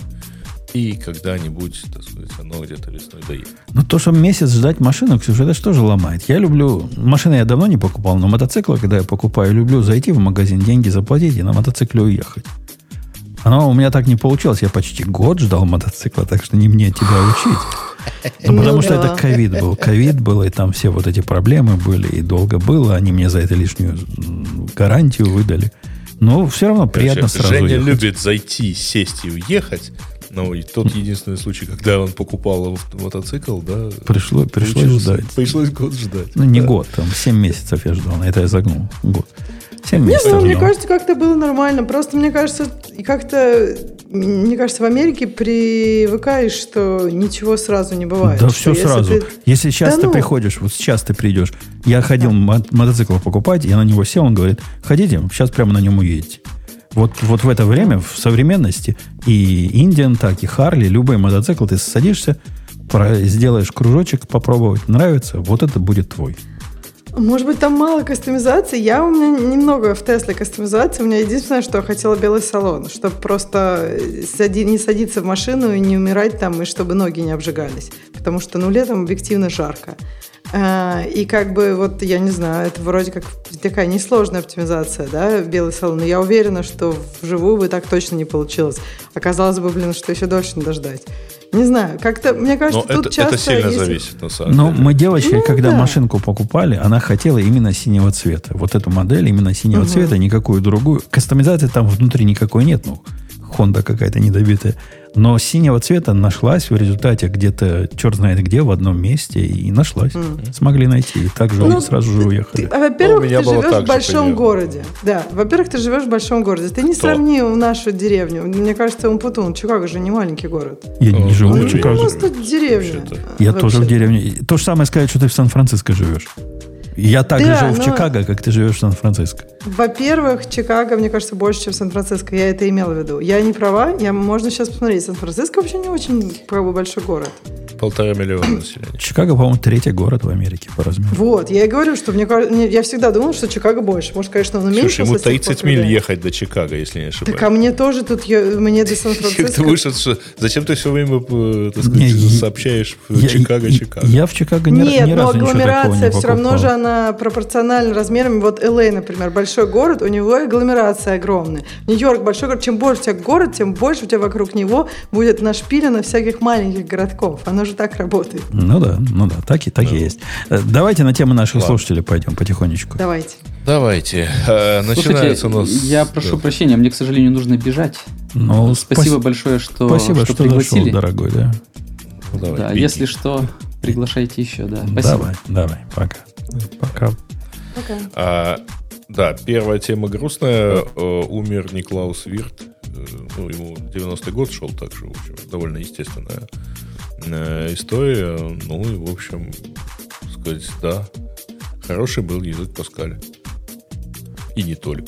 Но он еще есть. Там же кто-то что-то делает на нем. Он же не только Паскаль, кстати, стал, он же модулу еще создал. Там, ну, да, да, да, да. И, по-моему, что он еще C-Sharp, F, по-моему, тоже его. Нет? Не, по-моему, он не работал над этими уже. Ну, окей. В общем, нам тоже грустно. Э, Умпутун обещал рассказать о том, как избавлялся от радиоти от следов питона. Да, это было. Это было э, как калечащий эксперимент. Началось с того, что я по глупости запустил на нашем мастере команду docker э, очистку минус A, в общем, все ненужные имиджи, э, чтобы почистить, ну, чтобы место было. И что вы думаете? Имидж, который строит, собственно, сайт, он такой неактивный. Он запускается только в момент построения. Я в результате этот имидж тоже почистил. Ну, сказал, ну фигня, вопрос, сейчас построим. Это же докер, правильно? Что нам, чё нам кабанам? Сейчас построим из докера. Ага, сейчас. Сейчас гость хихикает где-то, да, который у нас Да, ушел. про герметичность. Удаляясь. Про, про герметичность. Удаляясь и да, да, да. П- Оказалось, build абсолютно не герметичный. То есть добрый человек э, сто лет назад, ну, конкретно в 2015 году, а может даже и раньше, написал набор скриптов. Там два, как бы, два набора, от которых я избавлялся. Один набор скриптов для публикации, которые тоже из Docker-контейнера запускается, а второй для deployment а, собственно, самого сайта. И оба они пропали. И все они с питоном, с непришпиленными версиями. Это Запускаю я вот такой, он говорит, какой-то MS там Tunes или M-Tunes. Э, Такая версия, которую вы хотите, уже давно нет, и мы ее ниоткуда взять не можем. И я пытаюсь взять следующую, она говорит, несовместимо. Т- Параметры здесь не такие. Короче, совместимость сломалась к чертовой матери. Найти те версии неизвестно, какие нужны были. Абсолютно невозможно. Оригиналов нет. Закатал рукава, пошел писать на все на, на Go. И вы знаете, есть тут прямо, был бы Бобук, я бы, я бы ему сказал, что Бобук, ты иногда в чем-то прав. Все-таки в питоне вот это его все покрытия всего и библиотеки на все случаи жизни, это big fucking deal. Потому что у меня главная проблема, на которой я убил, наверное, 90% времени, то есть все остальное время практически был технический процесс. Я загнал в чат GPT старый питоновый скрипт, говорю, сделай мне такой же на Go, поправил его, все в порядке. А вот то место, которое должно делать теги для нашего подкаста, а именно вот те теги, которые э, чаптеры, знаете, у нас в MP3 файле можно переходить на чаптеры. Вот это прямо блески нищета Голюха. Есть на самом деле две библиотеки в мире, которые умеют MP3 ID, э, ID3 версии 2, по-моему, какие у нас там таги используются, делать, которые это поддерживают, и оба делают это неправильно. То есть одна делает э, чаптеры, но не делает э, table of э, ситок, это называется, по-моему, ситот. Э, этот так не делает, где надо их всех перечислить. А вторая и этого не делает. В результате мне пришлось писать руками, разбираться, как вот эти таги работают. Тут, конечно, круто помог чат GPT, поскольку я вообще не знал, как эти таги строить. Если вы на код посмотрите, там прям бинарные троечки, туда вписывают бинарные нолики, эти фреймы сам строю руками. В общем, э, какой-то, ад. Какой-то ад и кошмар, и комментарий там, что все это insanity нужно потому, что вот библиотека это не умеет поддерживать. А в питоне ты говоришь, что это типа есть штатная, ну не штатная, А- но типа а стандартная есть библиотека, библи- которая все умеет. Ну, не стандартно. Есть библиотека, единственная, которая... Не единственная, а первая, в которую я попал. i3D называется. К ней вообще никаких вопросов. Она строит, оно работает. Там, я уверен, есть еще десяток других. В Go есть Красота. две библиотеки. И обе это делать не умеют. Только собрать потом невозможно после Да, этого. собра- собрать невозможно. То есть, когда она работает, она вообще офигенно. Именно, именно так. И второе, из чего я его полностью убрал, там были хитрые скрипты, как брать номер эпизода. Ну, и когда-то я их начинал писать, потом человек дописал, я это тоже все выбросил, заменил одной гошной программкой, и, и все в порядке. А третья, которая это была RSS строить, тоже было на питоне написано, и тоже, кстати, не поднималась, потому что какой-то вот этот модуль какой-то он очень, который умеет XML разбирать и строить, он какой-то очень капризный. Говорит, «Т- рендеринг такой у меня уже не поддерживается, хочу такой, и я знаю, что ты хочешь. Иди в баню. Короче, написал на Go, поскольку что-что, XML-чики Go строить умеет. При этом, Леха, ты, ты, ты будешь смеяться. Знаешь, как я XML построил на Go? Э, через какой-нибудь текст, э, text package там, или как там это, text template. Через text template. Конечно, нарисовал один template, где все это Nice. пендюрило и, и прекрасно работает. И мало того, я template даже не делал отдельным файлом, ну вот именно XML, а прямо в, в Go строку такую длинную сделал. Ну, это да. Да, чтобы, чтобы не возиться с Красота. embedding ом совсем. Красота. И все работает.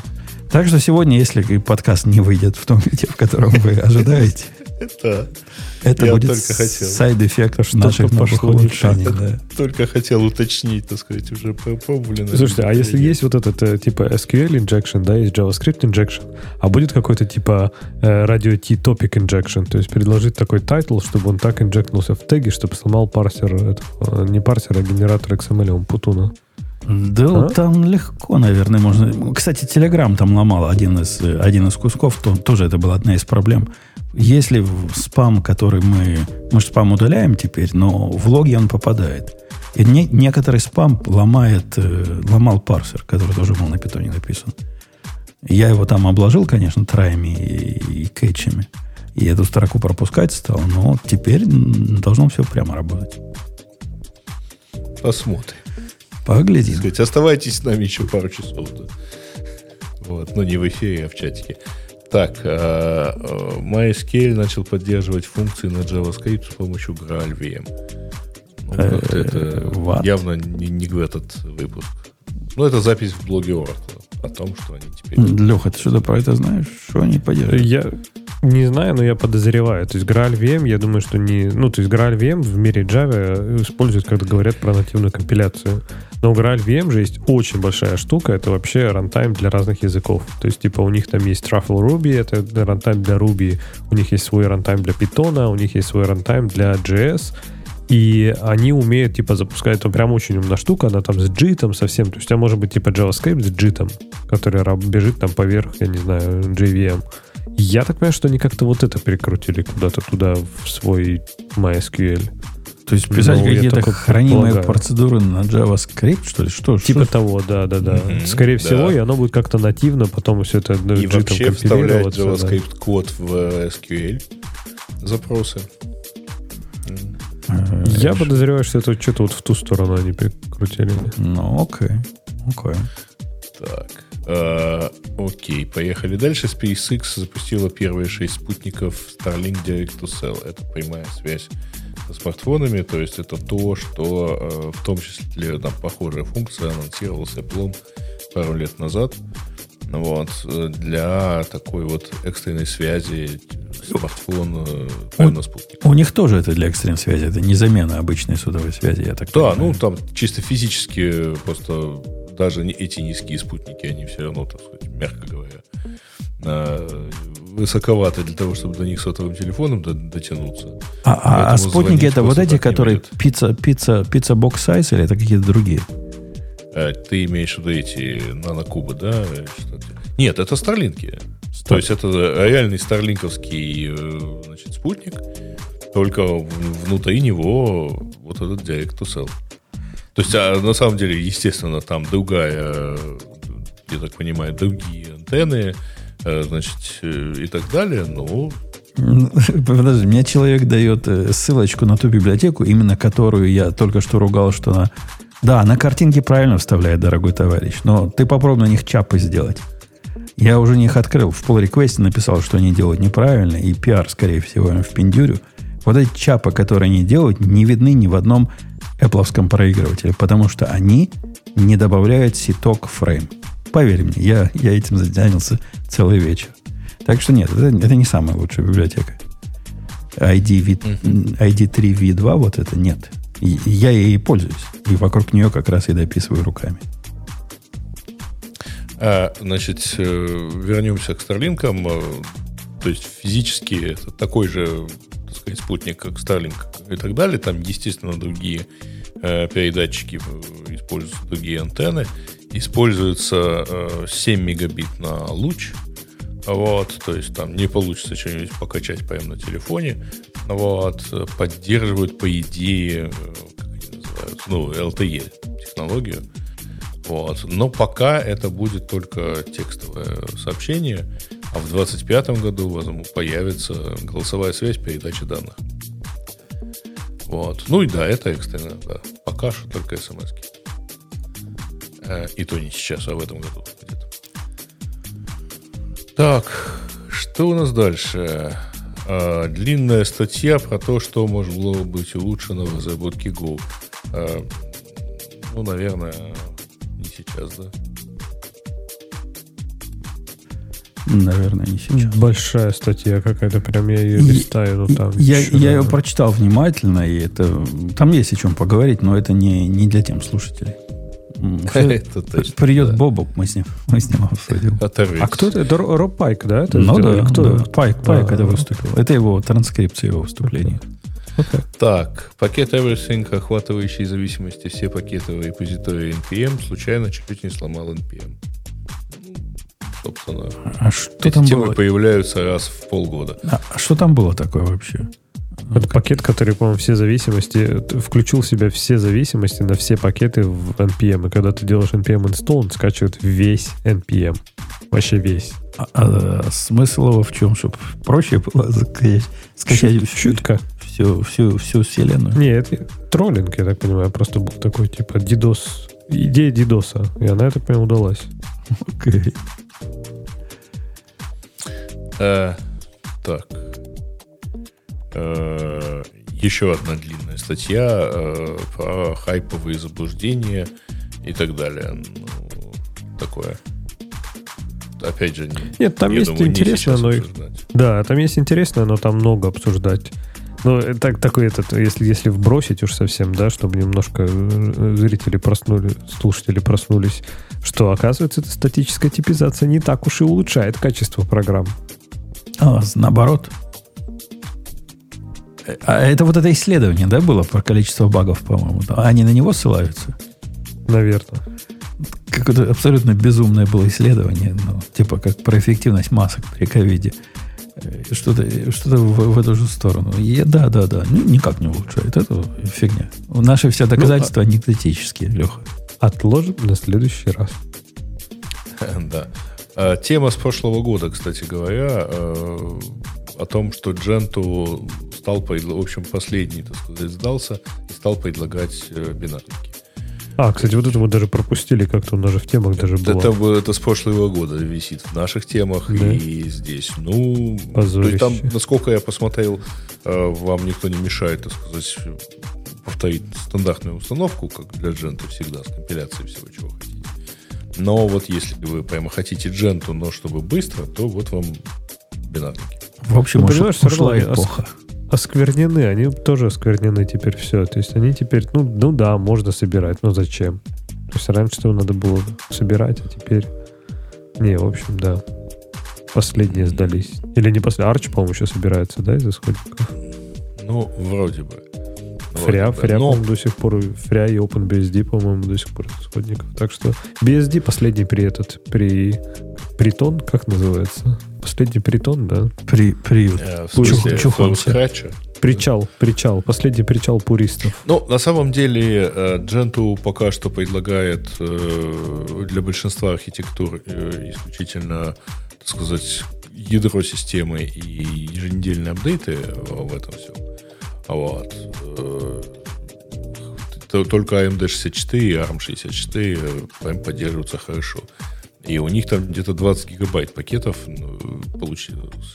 Поэтому, пожалуйста, да, качайте, ставьте. Ну, ну, такое. В общем, хорошо, что мы давно не пользуемся А, э, люди, пожалуйста, по случаю Нового года вы бы читали то, что другие пишут. Ну, той темы на тему Кликс, не считая наши. Ну, возбу- возбудило сильно, понимаешь. Механические клавиатуры, с одной стороны, почти э, которые в нашем чатике любят. С другой стороны, айфоны, которые тоже в нашем подкасте любят. А с третьей стороны чехольчики, что девочки, наверное, любят. Понятно. В общем, поэтому несколько раз и запостили. А, и новогодняя тема тут у значит, одного из чемпионов игры в Tetris завис Tetris. И это считается жутким рекордом. А как написано неправильно у нас, э, значит, что он первым в мире прошел Tetris. Он на самом деле не прошел, он дошел до... Э, и вообще речь идет о версии Tetris для Nintendo, а, причем вот той самой первой Nintendo, которая там 89 или 90 годов. А, и да, в это, эта версия он играл там много часов подряд, дошел до э, того, что у него 999 999, если я не ошибаюсь, очков. Это максимальное значение, и на этом у него игра зависла. Ну, баг, баг, ну, значит, такой. Ну, как-то да. Дошел до вот. бога. Да. Ну, мальчик продолжает, э, так сказать, э, развиваться, заниматься, но, в общем, как-то мне особенно понравилось, что папа ему купил вот именно а реально реплику старого Nintendo, чтобы он... И, и тот стал играть там 20 часов в неделю играет в Tetris. Ну, мелочь по карманам не тырит, это хорошо. ну да. А, собственно, 20 часов все, в неделю дальше. это не то, чтобы прям, ты бы сказал, я думала, 20 часов в день, я думаю, ну вот, нифига ну, себе играет. Э, мальчику 13 лет, он, наверное, еще и учится, а 20 часов в неделю это половина рабочего времени. Ну, это типа по 3 часа в ну, день получается. То есть 4. Нет, вот. если по выходным, ну, в смысле, 7 дней в неделю, почему 4? А, ну, как я же сказал, по рабочую неделю, поэтому... Ну, я думаю, выходные он по 5 часов играет, вот тебе остается 10 часов на Ну, короче, он там, там выигрывал какие-то конкурсы, ну, там, чемпионаты и так далее, то есть там, в принципе, мальчик развивается, все хорошо. Ну, вот, так сказать, добил это из до зависания. А, собственно, все. Ну и замечательно, что все. У нас э, да. длинновато получилось сегодня, хотя и тем, Для прямо скажем, немного, немного было. Опять раз, разметка на, на, на сайте будет неправильная. У нас иногда бывает, когда не то, что разметка ломается, но некрасиво. Когда картинка размером больше, чем количество тем. Такое бывает, когда тем меньше трех. Так давайте так еще сделаем маленькую картинку. А там запрограммировали JavaScript программисты фиксированный размер картинки. Ну ты чат Да до приза еще, еще 4 часа сидеть придется, еще тему хотя бы десятку обсудить. Мне не, кажется, не ты можешь на каждую тему больше слов сказать. Э, например, что был гость. Например, первая тема был гость, а вторая тема Бейзел. А третья тема, почему про, Бейзел отстоит, было да, еще, да. Про монорепа. Кстати, да, и у гостя, у гостя было три как бы Слушайте, таких отдельных темы про докеры. Как мы обсуждали минут 15 назад, не факт, что это вообще сейчас все соберется еще а вы обсуждаете. Не надо грабить. Какие картинки тегов, там тегов, тегов, может быть, не будет никаких просто, и проблема решена. Там юнит-тест написано, и я руками оттестировал, так что не волнуйтесь. Ну, оставайтесь с нами, так сказать, и мы на это посмотрим. Да, чтобы увидеть результат. Ну что, на этой оптимистической ноте мы с вами до следующего негиковского выпуска. В этом выпуске прямо Грею даже нечего было сказать. Вот гость ну, нес, нес, а Грей молчал. Нечего было возразить. Я много чего полезного сделал попутно, вот, послушивая вас. Что я буду ему мешать? Хорошо говорил гость. А, Надеюсь, Классный был гость, да. Надеюсь, дорогие слушатели, вам такой моновыпуск. У нас же про монорепозиторий практически моновыпуск получился. А как гость красиво, да, назвал вот это. По, то есть есть вот, ну, типа, чтобы, чтобы нормализовать монорепозиторий, да, он назвал не просто, когда у вас репозитории, а полирепозиторий. Это как, ну, как это мило. Да. Да. Э, давайте до следующей недели. Пока будет обычный выпуск, не, не моновыпуск, а вот этот поле. Поле будет на многие разные темы. Все. Volker. Volker. Volker.